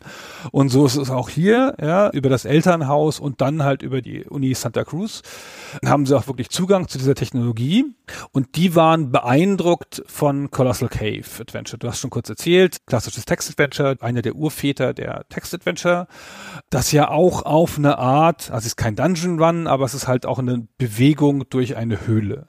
Und dann ist natürlich 1974 berühmtermaßen D&D erschienen als große Inspiration für viele, viele, viele Leute damals aus der Nerd-Szene. Also Dungeons and Dragons.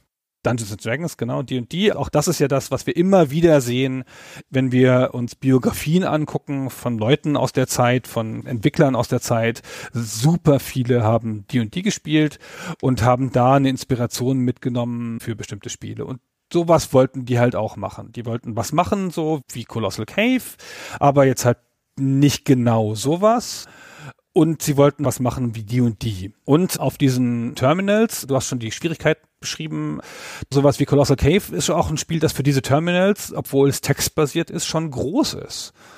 Das hat schon relativ viel Text, das passte nicht überall drauf, das konnte nicht überall benutzt werden. Die 300 Bautmodems waren überfordert damit, die neuen Zeilen ranzuschaffen, damit du das spielen konntest. Und dann haben sie sich dieses Spiel überlegt, dieses Rogue in den Grundzügen, ähm, das ist entstanden mit dieser Bibliothek Curses, weil sie damit dann die Möglichkeit hatten, diese Bewegung über diese Top-Down-Perspektive, die das Spiel ja hat, die hat dieses Curses ermöglicht für sie. Und durch das prozedurale Generieren ist nicht nur der Effekt erzielt worden, dass das Spiel unbegrenzt wieder spielbar ist, sondern halt auch noch der Effekt, dass das Programm viel kleiner wird. Das ist ja einer der Gründe fürs prozedurale Generieren von Levels. Die Levels werden halt viel kleiner, ja, die kann man dann in Seeds verstecken. Und so ist dann 1980 Rogue entstanden auf so einem Terminal Set, also ein unkommerzielles Spiel. Ja, die haben dann einfach spielbare Versionen davon in der Uni Kalifornien verteilt. Und dann haben Leute halt angefangen, das zu spielen. Und das war genau zugeschnitten auf diese Umgebung, ja. Textbasiert, wie du schon sagst, klein, leicht verteilbar. Und das ist halt rumgegangen wie geschnitten Brot. Nein, wie ein Leuchtfeuer, wie ein Lauffeuer ist das genau. Das hat sich verbreitet wie ein Lauffeuer. Und dann 82 ist Toy von der Universität Santa Cruz nach Berkeley gegangen, also einer anderen kalifornischen Universität. Ja, er musste wechseln, weil er zu schlechte Noten hatte. Er konnte nicht weiter studieren in Santa Cruz, weil er nämlich die ganze Zeit nur Rogue programmiert hat, anstatt zu studieren. Klassische Karriere für einen Spieleentwickler, genau. Und dann hat er den Ken Arnold persönlich getroffen, den er, glaube ich, bis dahin noch nicht getroffen hatte. Nee, genau, den hat er da noch nicht getroffen. Aber der Ken Arnold kannte ihr Rogue schon. Genau. Und das war ja der, dessen Curses-Bibliothek diese Entwicklung überhaupt erst möglich gemacht hat von Wickman und Toy. Und dann haben sie den dazugeholt und der hat dann weitere Vorschläge an Rogue gemacht, weil der es der Zwischenzeit schon gespielt hatte. Und der konnte natürlich viel besser Curses logischerweise, ja. Also das ist ja auf seiner Bibliothek gebaut und der beherrscht seine Bibliothek natürlich viel besser. Und dann hat er den Rogue-Entwickler nochmal gezeigt, wie man das noch besser machen kann. Also Toy und Ken Arnold arbeiten dann in Berkeley an dem Spiel. Der Glenn Wickman studiert in Santa Cruz weiter und der entscheidet sich dann auch, weil dieses parallel dran arbeiten bei der räumlichen Distanz doch schwieriger ist, entscheidet er sich dann aus dem Projekt auszusteigen. Also zu diesem Zeitpunkt sind es dann Ken Arnold und Michael Toy, die es in Berkeley weiter vertreiben. Und das erreicht dann da einen weiteren Perfektionsgrad. Das Rogue ist ein Spiel, muss man auch dazu sagen, das in unzähligen Versionen existiert, schon zu der Zeit. Also ursprünglich haben Glenn Wickman und Michael Toy da, ich glaube, ab 79 dran gearbeitet. Da ist die Zeitlinie nicht so ganz klar. Die erste Fassung, die dann auch wirklich kursierte, die die Runde gemacht hat, stammt dann eben aus dem Jahr 1980.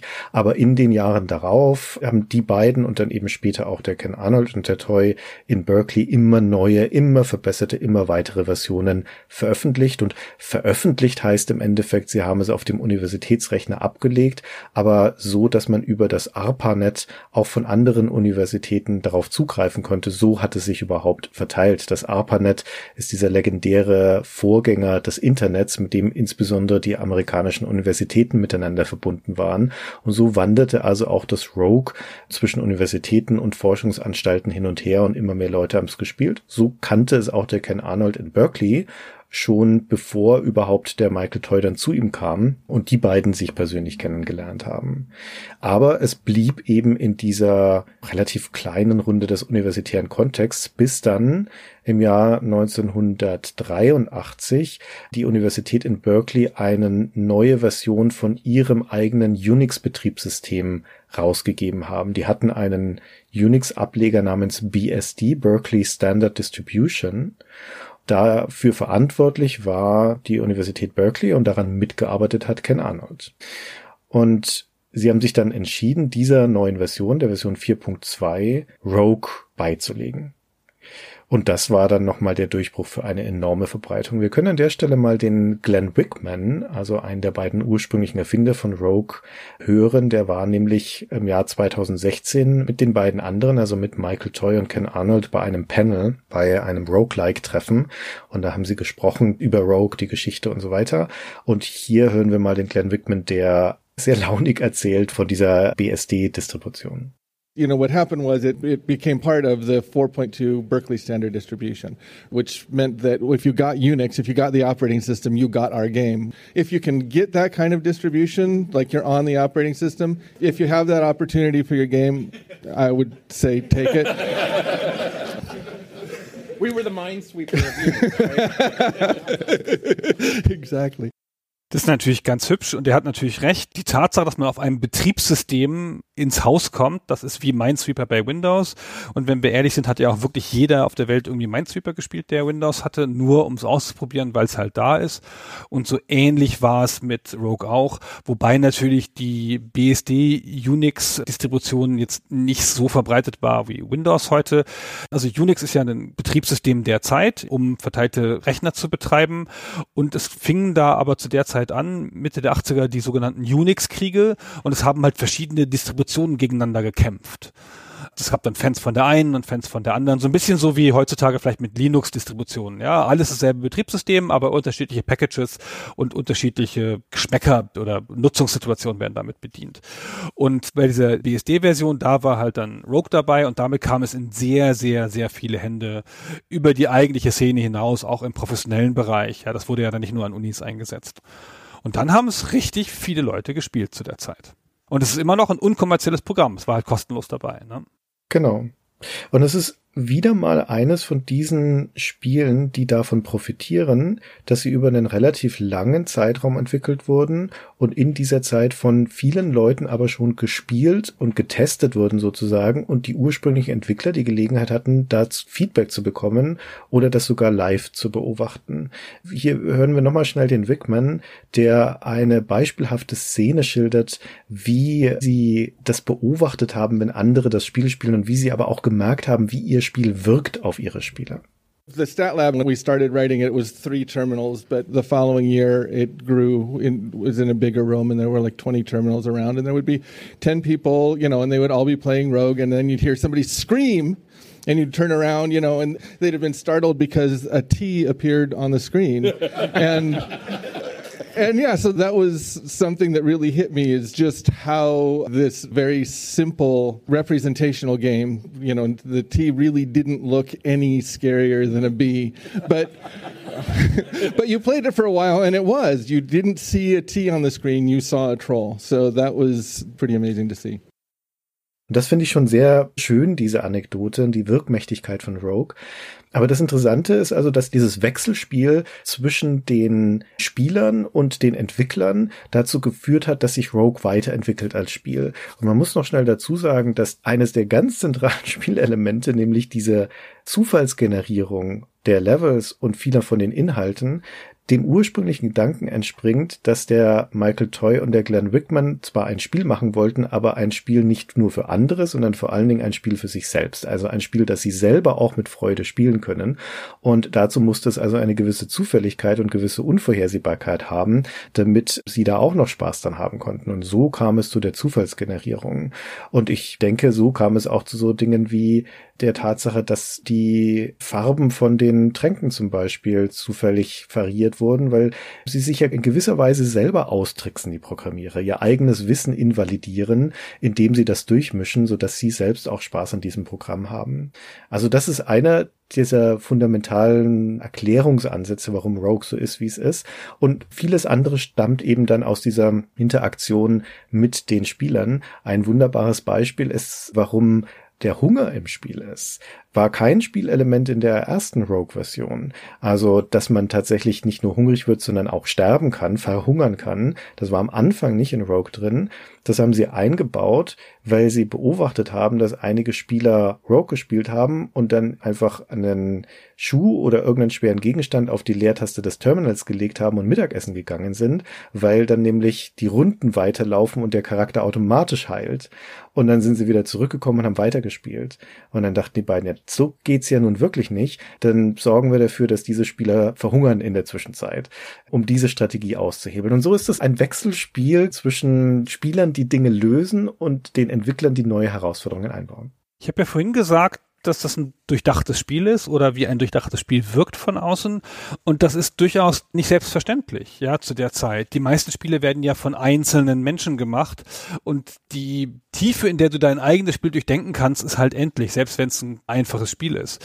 Und wir haben schon in mehreren Gesprächen festgestellt, dass Spiele, die gut getestet worden sind, weil die Situation in der Firma, in der sie entwickelt worden sind, auf das Testen aus war, ja zum Beispiel auch die Spiele von Sid Meier, dass das früh bedacht worden ist, dass das halt immer dazu geführt hat, dass die Spiele halt viel besser spielbar geworden sind. Und hier wurde das auf eine andere Art erreicht, weil das ja ein non-kommerzielles Spiel ist und einfach so viele Leute Zugang hatten durch diese Uni-Szene, dass sich alles gegenseitig befruchtet hat. Wenn das halt ein kommerzielles Spiel gewesen wäre, zu dem Zeitpunkt schon, später wurde es ja noch kommerzialisiert, erzählen wir noch, dann wäre das halt 1981 rausgekommen und fertig. Ja, und dann hätten es halt ein paar tausend Leute gespielt und hätten fünf Leserbriefe gekriegt und das war's. Aber so hat es sich halt die ganze Zeit fortentwickelt. Und das ist schon ungewöhnlich, ja. In diesem auch für die Zeit recht einzigartigen Kontext dieser eben miteinander verbundenen Universitäten und auch Forschungseinrichtungen wo zum einen die dort Beschäftigten und Studierenden also ihre Kommilitonen beobachten konnten in den Computerlaboren beim Spielen des Spiels, aber zum anderen durch dieses ARPANET eben es auch möglich war, Feedback weitreichender auszutauschen. Es gibt da diese nette Anekdote von Ken Arnold, der auch bei dieser Panel-Diskussion gefragt wurde, habt ihr denn Feedback von den Spielern bekommen? Und er sagte, na ja, wir haben ja immer mal wieder neue Versionen veröffentlicht und meistens ist dann da auch das Safe Game inkompatibel gewesen der vorhergehenden Versionen. Und ja, ihr könnt uns glauben, wir haben von unseren Spielern gehört, die vermutlich massenhaft Beschwerden dann bekommen haben. Also das ist halt schon ein Spiel, das halt sehr viele Leute sehr geliebt haben zu der Zeit und auch sehr viele Leute sehr ernst genommen haben. Und das sieht man ja nicht nur daran, dass da Feedback zu den Entwicklern zurückgekommen ist, ob wo die ja keine Firmenadresse hatten oder sonst irgendwas, sondern man halt da über die Uni gehen muss. Das sieht man daran, dass schon während das Spiel noch entwickelt wurde, ja schon Klone entstanden sind von Leuten, die gesagt haben, ich will das auch spielen, aber bei mir auf dem Terminal geht das nicht. Jetzt schreibe ich halt ein eigenes. So ist ja famously Hack entstanden, also einer der frühen Klone, eins der ersten Roguelikes, weil der Jay Fanlesson das spielen wollte und da nicht ran konnte. Und dann hat er sich halt hingesetzt und hat wirklich einen Klon gemacht aus dem Gedächtnis. Und das wurde halt auch, also ein gutes Spiel und wurde halt immer weiterentwickelt von verschiedenen Leuten und hat dann auch Sachen geändert. Und da fing das schon an. Also es gab schon Roguelikes, bevor das Spiel überhaupt kommerzialisiert wurde oder bevor das fertig war. Ja, also das ist auch eine spannende Zeit, so diese späten 70er, frühen 80er, weil wir da eben dieses Netzwerk von miteinander verbundenen Computern haben, so dass ein Austausch möglich ist und gleichzeitig das Ganze aber halt trotzdem auch noch relativ dezentral ist und es die Möglichkeit gibt, dass junge Leute insbesondere für sich die gleichen Entdeckungen machen. Und für das Genre der Roguelikes gilt das relativ stark, denn da gibt es Vorläuferprogramme, die schon sehr ähnliche Elemente haben, die zurückgehen bis auf Padded 5, das ist ein Spiel von 1975, aber dann haben wir auch in den zweiten Hälfte der 70er dann Programme wie D&D oder Moria, also nicht das Roguelike Moria aus den 80ern, sondern gab es vorher schon mal eins, die alle auf Mainframes liefen, auf der Plato-Umgebung und die alle Dungeon Crawls waren, so in die Richtung gingen, teilweise Zufallselemente hatten und so weiter. Und du hast aber auch schon vorhin erwähnt Beneath Apple Manor von 1979, was auch vor Rogue rauskam und auch so ein Dungeon Crawl ist, das schon sehr stark in Richtung Roguelike geht, obwohl es vorher da war. Und es gilt aber wohl als einigermaßen erwiesen, dass diese unterschiedlichen Projekte nichts voneinander wussten. Also dass insbesondere Wickman und Toy, also die Macher von Rogue, Beneath Apple Manor nicht kannten und auch nicht diese Plato-basierten Spiele kannten, sondern nur die Unix-basierten, weil die hatten andere Betriebssysteme, waren auf anderen Umgebungen unterwegs. Und so konnten unabhängig voneinander da ähnliche Spiele entstehen. Eines der ganz frühen Roguelikes aus dem Jahr 1982 ist Sword of Fargo das dann bei Epics veröffentlicht wurde. Das stammt von Jeff McCord. Und dieses Sort of Fargo geht zurück auf ein früheres Spiel, das er während der Highschool als Highschool-Schule programmiert hat. Gamma Quest heißt das. Und das war auch 1979. Und der wusste überhaupt nichts von diesen ganzen universitären Großrechnern. Der saß da an seiner kleinen Highschool in der Provinz. Aber da sind ähnliche Spielsysteme, ähnliche Ideen sind also da parallel entstanden. Offenkundig lag das in der Luft irgendwie und das lag in der Luft wegen D&D. Würde ich auch sagen, ja. Also was die Spiele eint, ist ja gar nicht prinzipiell nur die Darstellung, obwohl die auch erstaunlich ähnlich ist, aber die kann auch einfach den technischen Gegebenheiten geschuldet sein zu der Zeit. Da hat ja jeder versucht, mit den technischen Schwierigkeiten umzugehen. Dadurch wurden auch ähnliche Lösungen entwickelt, aber D&D muss so viele Leute inspiriert haben, die Monster, die Rüstungen, die Waffen, das ist alles ja D&D und, und du hast vorhin schon kurz angedeutet, Rogue nimmt ja manche D&D-Mechaniken eins zu eins. Also das Rüstungssystem ist zum Beispiel eins zu eins das aus D&D, nur sie haben die Zahlenwerte anders benannt, deswegen sieht es nicht so auffällig nach D&D aus, ja? wo bei D&D eine 10 ist und die Zahlen dann kleiner werden, je besser die Rüstung ist, ist hier eine 0 und die Zahlen werden größer, je besser die Rüstung ist, aber eigentlich ist das das gleiche System, sogar mit ganz ähnlichen Werten für die einzelnen Rüstungen. Ja, das ist auch erst in den späteren Rogue-Versionen. In den ursprünglichen Versionen ist es genau das D&D-System. Auch mit den kleiner werdenden Werten. Wir haben jetzt auch in unserer Erzählung immer mal wieder Monsternamen schon einfließen lassen. Also sowas wie der Aquator zum Beispiel, dieses Wasserdingens da, das sind die späteren Monsternamen, die haben sie zwischenzeitlich mal geändert, so in der Anbahnung der Kommerzialisierung von Rogue, um sich von dem D&D Original zu entfernen, weil sie schon vermutet haben, dass das Lizenzprobleme geben könnte, rechtliche Probleme geben könnte. Denn ursprünglich war der Aquator zum Beispiel mal ein Rust-Monster und das ist ein D&D-Monster. Und in der ursprünglichen Version gibt's Sachen wie einen Mimic zum Beispiel, ein klassisches D&D-Monster oder ein Invisible Stalker oder ein Purple Worm. Die stammen alle aus dem Monsterhandbuch von D&D und die haben sie dann alle ersetzt durch eigene Monster. Deswegen gibt es zum Beispiel in der kommerziellen Version von Rogue, in den Versionen, die man heutzutage spielt, keinen Mimic mehr, sondern einen Xerox.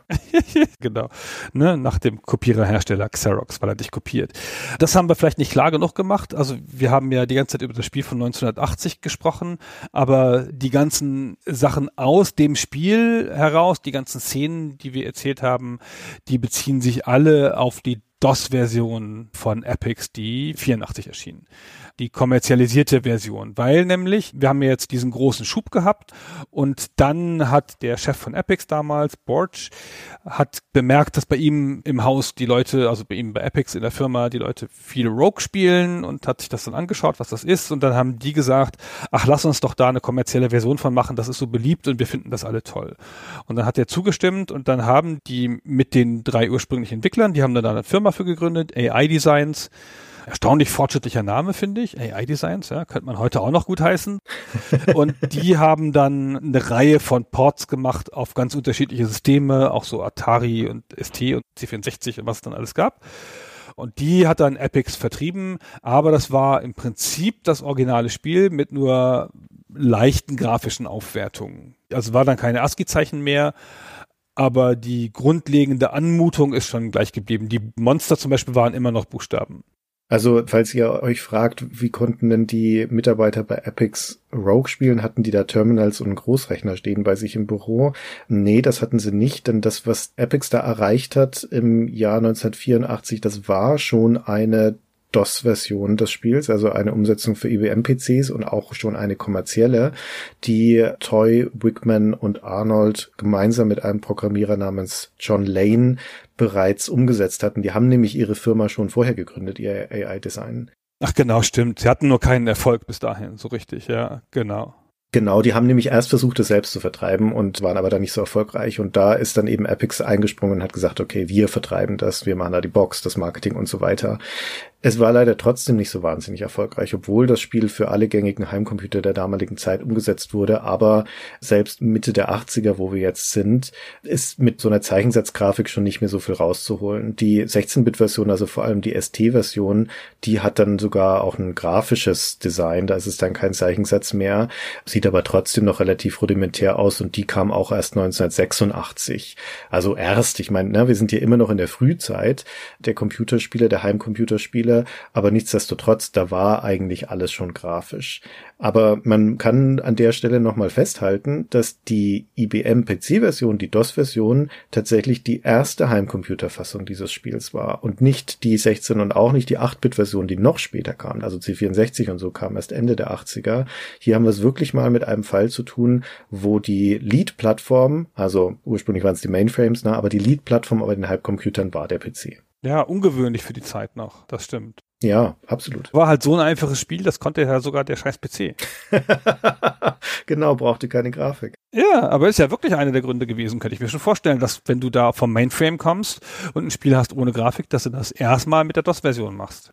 Ende der 80er war es ja mit Epics vorbei, die sind 89 pleite gegangen und auch AI Design hat nichts weiter gemacht. Also die Firma hat sich aufgelöst, die Leute haben sich zerstreut, sind alle in der IT-Branche untergekommen, aber nicht in Games und haben dann dort ihre jeweiligen Karrieren gemacht. Das heißt, unterm Strich hat sich das für die Erfinder von Rogue nie finanziell ausgezahlt. Das war kein großer kommerzieller Hit, also eigentlich überhaupt keiner. Ich würde jetzt auch nicht unbedingt einen Flop sagen, aber sagen wir mal, es hat sich nicht rentiert. Und tatsächlich sind so originale Versionen von dem Epics Rogue, insbesondere PC-Versionen, sind super seltene Dinger heutzutage. Also das sind richtige Sammlerstücke.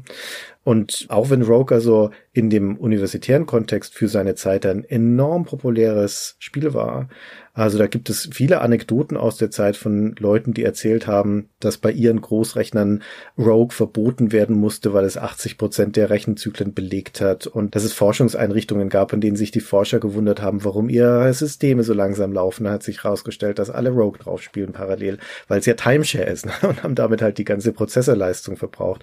Also da findest du wirklich genügend Anekdoten. Das muss ein super populäres Ding gewesen sein, aber halt in diesem überschaubaren Kreis und und nicht kommerziell. Das war eine frei vertriebene Version. Das ist ein totales Nerdspiel. Also auch schon damals gewesen. Also es hat ja dann diese Szene erzeugt an den ganzen Leuten, die auch Roguelikes gemacht haben, schon ganz früh. Aber das ist auch im weitesten Sinne ein Phänomen der 80er und auch ein krasses Nerd-Phänomen. Heutzutage ist dieser Begriff wieder total populär, aber das ist eine Welle, die kam erst Mitte der 10er Jahre. Und bis dahin war das vollkommen verschwunden. Also dieser Begriff war verschwunden. Die Leute, die es gemacht haben, waren keine Stars.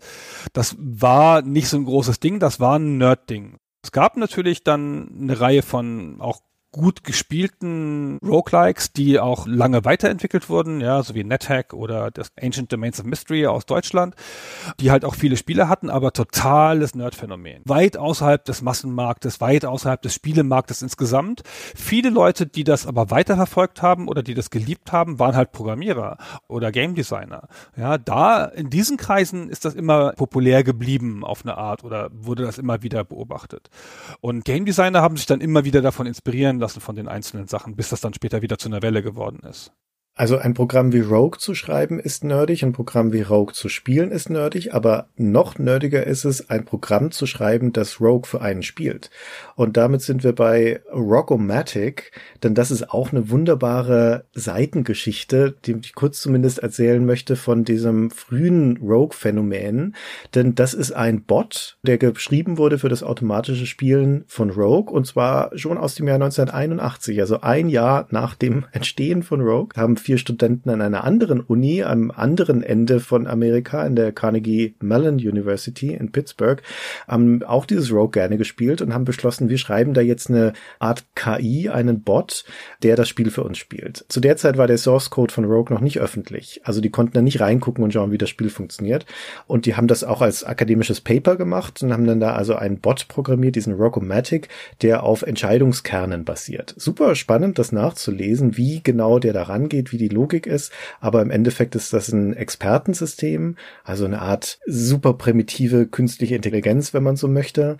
Diese Experten, die können bestimmte Handlungen im Spiel und die sind untereinander priorisiert. Also es gibt einen Kampfexperten, der ist dafür da, mit Monstern zu kämpfen und es gibt einen Objektexperten, der ist dafür da, Objekte aufzusammeln und einen Explore-Experten, der die Karte erkundet. Und wenn der Explore-Experte die Entscheidung trifft, ich will jetzt hier in diesen Raum reingehen und da ist aber dann ein Monster drin, dann übernimmt der Kampfexperte Experte und der hat eine höhere Priorität und sagt, nein, wir gehen jetzt nicht weiter erkunden, wir sammeln jetzt nicht Objekte ein, wir bekämpfen jetzt erstmal dieses Monster.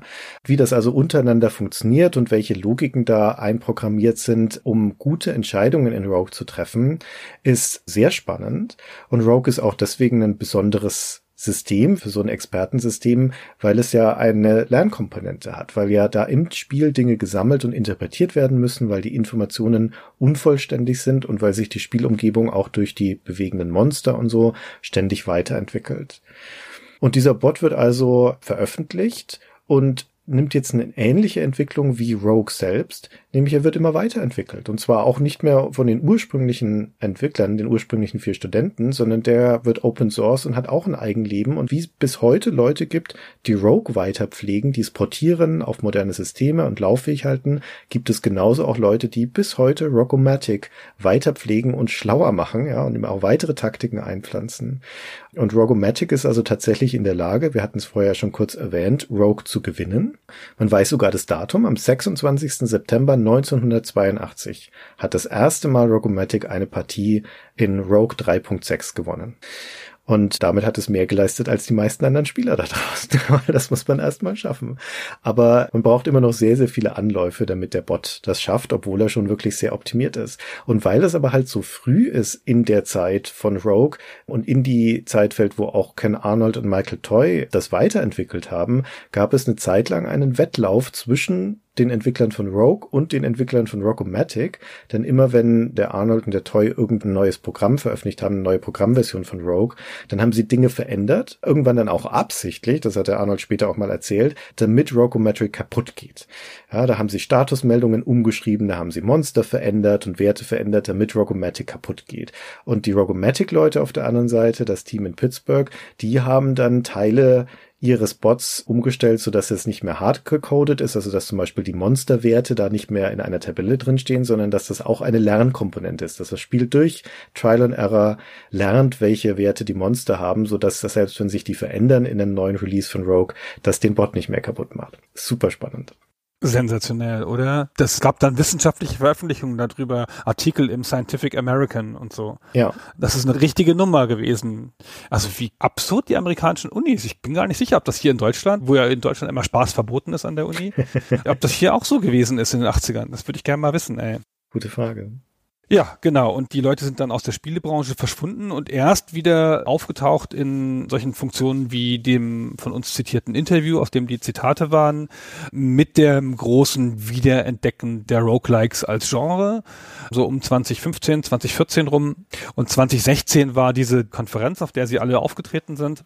Und diese Konferenz gibt es seitdem in jedem Jahr und wird auch am Leben erhalten und Der stetige Zufluss an Roguelikes reißt ja auch nicht ab. Aber diese ganz tiefe ursprüngliche Formel von Rogue ist jetzt ziemlich geschrumpft bei den vielen Spielen auf nur noch Permadeath und prozedural. Und auch das in dem Sub-Subgenre der Roguelites dann nochmal abgeschwächt, weil die Roguelites haben dann noch als weitere Modifikation auf die Ursprungsformel die Tatsache, dass du zwischen den Runs Sachen behalten kannst. Also nicht deinen gesamten Charakter, aber dass du halt Erfahrungspunkte sammelst, mit denen du dann Sonderfähigkeiten kriegen kannst, die dem nächsten Charakter helfen. Dem nächsten Charakter, der den nächsten Run probiert. Also der ganz große Schwung ist ein bisschen vorbei, aber sind auch jetzt heute noch zum Zeitpunkt, als wir das aufnehmen, 2021, sehr am Leben. Und hat auch zu einer Retrospektive geführt, also einer starken Untersuchung nochmal dieser ersten Zeit, so viel Sekundärliteratur dazu hatten wir nicht eine Zeit bei der GameStar in den späten 90ern, wo ein Teil der Redaktion und meiner Erinnerung nach vor allem auch du voll auf Adam war? Ja, ja, ja, genau. Ich habe obsessiv Ancient Domains of Mystery gespielt. okay. Spät war das, ne? Das war in den 2000ern, glaube ich. War das schon in den 2000ern? Ja, irgendwie so um späte 90er, frühe 2000er? Ja, irgendwie sowas könnte sein. Genau, aber wirklich täglich und episch und dann so, wie man halt so ein Suchtverhalten hat und dann halt irgendwann komplett aufgehört und was anderes gemacht. okay. Also das ursprüngliche Rogue habe ich tatsächlich erst viel später gespielt und dieses Fargoal habe ich mal irgendwann, das kam ja auf dem 64 raus, das hatte ich mal irgendwann auf einer Diskette, aber das habe ich nie so richtig verstanden oder nie so richtig viel gespielt. Und Agent Domains of Mystery, dann halt vielleicht Anfang der 2000er oder Ende der 90er, das war meine erste richtige Erfahrung mit dieser Spielmechanik, ja, wo ich dann wirklich mal so richtig tief eingetaucht bin und das dauerhaft gespielt habe. Meine erste Berührung mit einem Roguelike war Castle of the Winds. Das war ein Shareware-Spiel. Im Vertrieb von, war das Epic Mega Games? Ja, Epic Mega Games war das, genau. Okay, gut. Das sieht nicht so toll aus, aber ich war da voll begeistert davon. Diese Formel, die ich da das erste Mal dann mitbekommen habe, diese Roguelike-Formel, hat mich da absolut in ihren Bann gezogen. Das habe ich eine Zeit lang exzessiv gespielt. Windows-Spiel ist das. Sieht schauderhaft aus heute. Ja, schauderhaft, ja weil es so mit so Windows-Fenstern arbeitet und so den typischen Windows-Icons und so. Genau, das ist eines in der Moria-Traditionslinie, wo du ein Dorf hast, zu dem du zurückkehren kannst an der Oberfläche. Also das, wo ja letztendlich auch Diablo drauf basiert im Endeffekt müssen nicht in die ganze Tiefe auf diese ganze Riesengeschichte eingehen. Das ist echt eine Sache für einen eigenen Podcast fast. Aber es sind danach zwei große Linien entstanden grundsätzlich. Das eine ist Heck und das andere ist Moria. Und Morias große Hinzufügung war, wie du schon gesagt hast, das Dorf oder ein Ort an der Oberwelt, wie bei Wizardry, wir erinnern uns, wohin man auch zurückgehen kann und der unverändert bleibt. Das hat auch prozedurale Dungeons, aber der Ort oben bleibt gleich. Das hat dem Spiel noch eine starke andere Komponente gegeben. Also du machst Runs innerhalb eines Runs sozusagen, weil du immer wieder ins Dungeon runtergehst und dann aber wieder hoch und wieder runter und wieder hoch, solange du halt noch lebst. Genau, kannst dich halt wieder ausrüsten oben und Sachen verkaufen und dann wieder runter und so. Und das hat eine eigene Linie erschaffen, Angband und die ganzen Klone davon. Und wie gesagt, am Ende ja maßgeblich beeinflusst das Design von Diablo, das ja auch eine prozedurale Dungeons hat, was ja auch damals, als Diablo kam, jetzt kein alltägliches Feature war wo Leute sich echt gewundert haben, was? Ist ja jedes Mal anders. Und die andere Linie ist Hack. Das ist das, was ich schon kurz angedeutet habe, von dem Typen, der unbedingt auch Rogue spielen wollte und dann keinen Rogue hatte, da wo er war und dann halt ein eigenes Rogue schreiben musste. Der hat dann Hack geschrieben und daraus ist dann im Lauf der 80er NetHack geworden.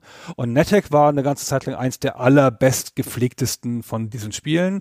Und NetHack hat dem mehr Flair gegeben. Das war halt viel rollenspieliger lustiger, hat es viel mehr Charaktere zum Auswählen. Das war auch witzig an ein paar Stellen. Eine der Charaktere war ein Höhlenmensch und es gab auch mehr Textzeilen drin. Es gab auch ein paar Elemente drin, die nicht prozedural waren. Und davon ist dieses Ancient Domains of Mystery, was ich dann gespielt habe, das steht in dieser Traditionslinie. Und Ancient Domains of Mystery hatte dann noch eine Oberwelt, auf der du dich bewegen konntest. Also hat es diese reine Dungeon-Metapher verlassen. Die sind alle in sich super faszinierend und auch alle spielenswert, finde ich auch wenn man das Original kennt. Diese Hacklinie, das sind super systemreiche Spiele. Die haben eine Tonne unterschiedliche Systeme, die Wechselwirkungen untereinander entfalten. Und das ist das Spaßige daran. Also NetHack ist eines der komplexesten Spiele, glaube ich, die man so spielen kann. Ja, ja, irrsinnig. Also man kann es auch dumm spielen, ne? aber ja, kommst du aber nicht so weit. Ancient Domains of Mystery führt dieses komische Mutationssystem ein, wo du so zufallsgesteuerte Mutationen hast und dann Fähigkeiten dazu gewinnst oder auch nicht. Also ist alles eine super faszinierende Geschichte, was dann da noch draus geworden ist und mit welchem Enthusiasmus sich Leute auf diese Spiele gestürzt haben, die sie dann gemacht haben. Da ist niemand so richtig mit reich geworden, auch mit NetHack nicht oder Adam. Ja. Das sind alles Sachen, das waren größtenteils Liebhabereien, auch wenn damit natürlich ein bisschen Geld verdient worden ist. Stimmt. Ja, und alle gehen sie zurück auf Rogue und auf den kleinen einzelgängerischen Schurken, der da in die Dungeons of Doom hinabsteigt und mit sehr, sehr viel Glück und Ausdauer das Amulett von Yendor auf Level 26 birgt und sich wieder hochkämpft. Und wenn er dann in Level 1 die Treppe nach oben nimmt und wieder ans Tageslicht zurückkehrt, dann wird er in der Originalversion von Rogue zur Belohnung in die Gilde aufgenommen in die Abenteurergilde. Dann, das war ja sein ursprüngliches Ziel, das war ja die Bewährungsprobe für ihn und dann verkauft er alles, was er in seinem Inventar hat. Denn unterwegs hat man im Dungeon ja schon jede Menge Gold eingesammelt, für das es in Rogue keine Verwendung gibt, sondern das ist nur Score, das sind die Punkte. Und alles, was man am Schluss im Inventar hat, wird dann noch verkauft. Und du kriegst noch eine Tabelle, eine Umrechnungstabelle, wo dir das Spiel zeigt, was es alles so wert ist. Also deine Nahrungsrationen, die verkaufst du, deine ganzen übrigen Tränke und so weiter. Und auch das Amulett von Yendor keine Ahnung, ob das irgendwie ein ultra rares, spirituelles, magisches Ding ist oder sowas, aber unser Rogue verkauft es für 1000 Gold. Und 1000 Gold, also wenn du aus diesem Dungeon wieder rauskommst, dann hast du ein Vielfaches davon schon in deinen Taschen, was du unterwegs aufgesammelt hast. Also das ist noch nicht mal irgendwie das ultra rare Megading, sondern das wird von ihm quasi bei der Pfandleihe verscheuert. Also dafür hat man den ganzen Aufwand gemacht.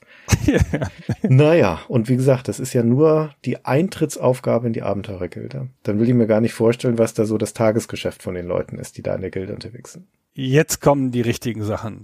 Also es wird nochmal sehr deutlich gezeigt. Das Spiel gibt sich da auch keine Mühe zu verheimlichen, dass das Amulett von Yendor nur ein MacGuffin ist. Ja, also ein sinnloser Gegenstand. Nach irgendwas muss man ja suchen.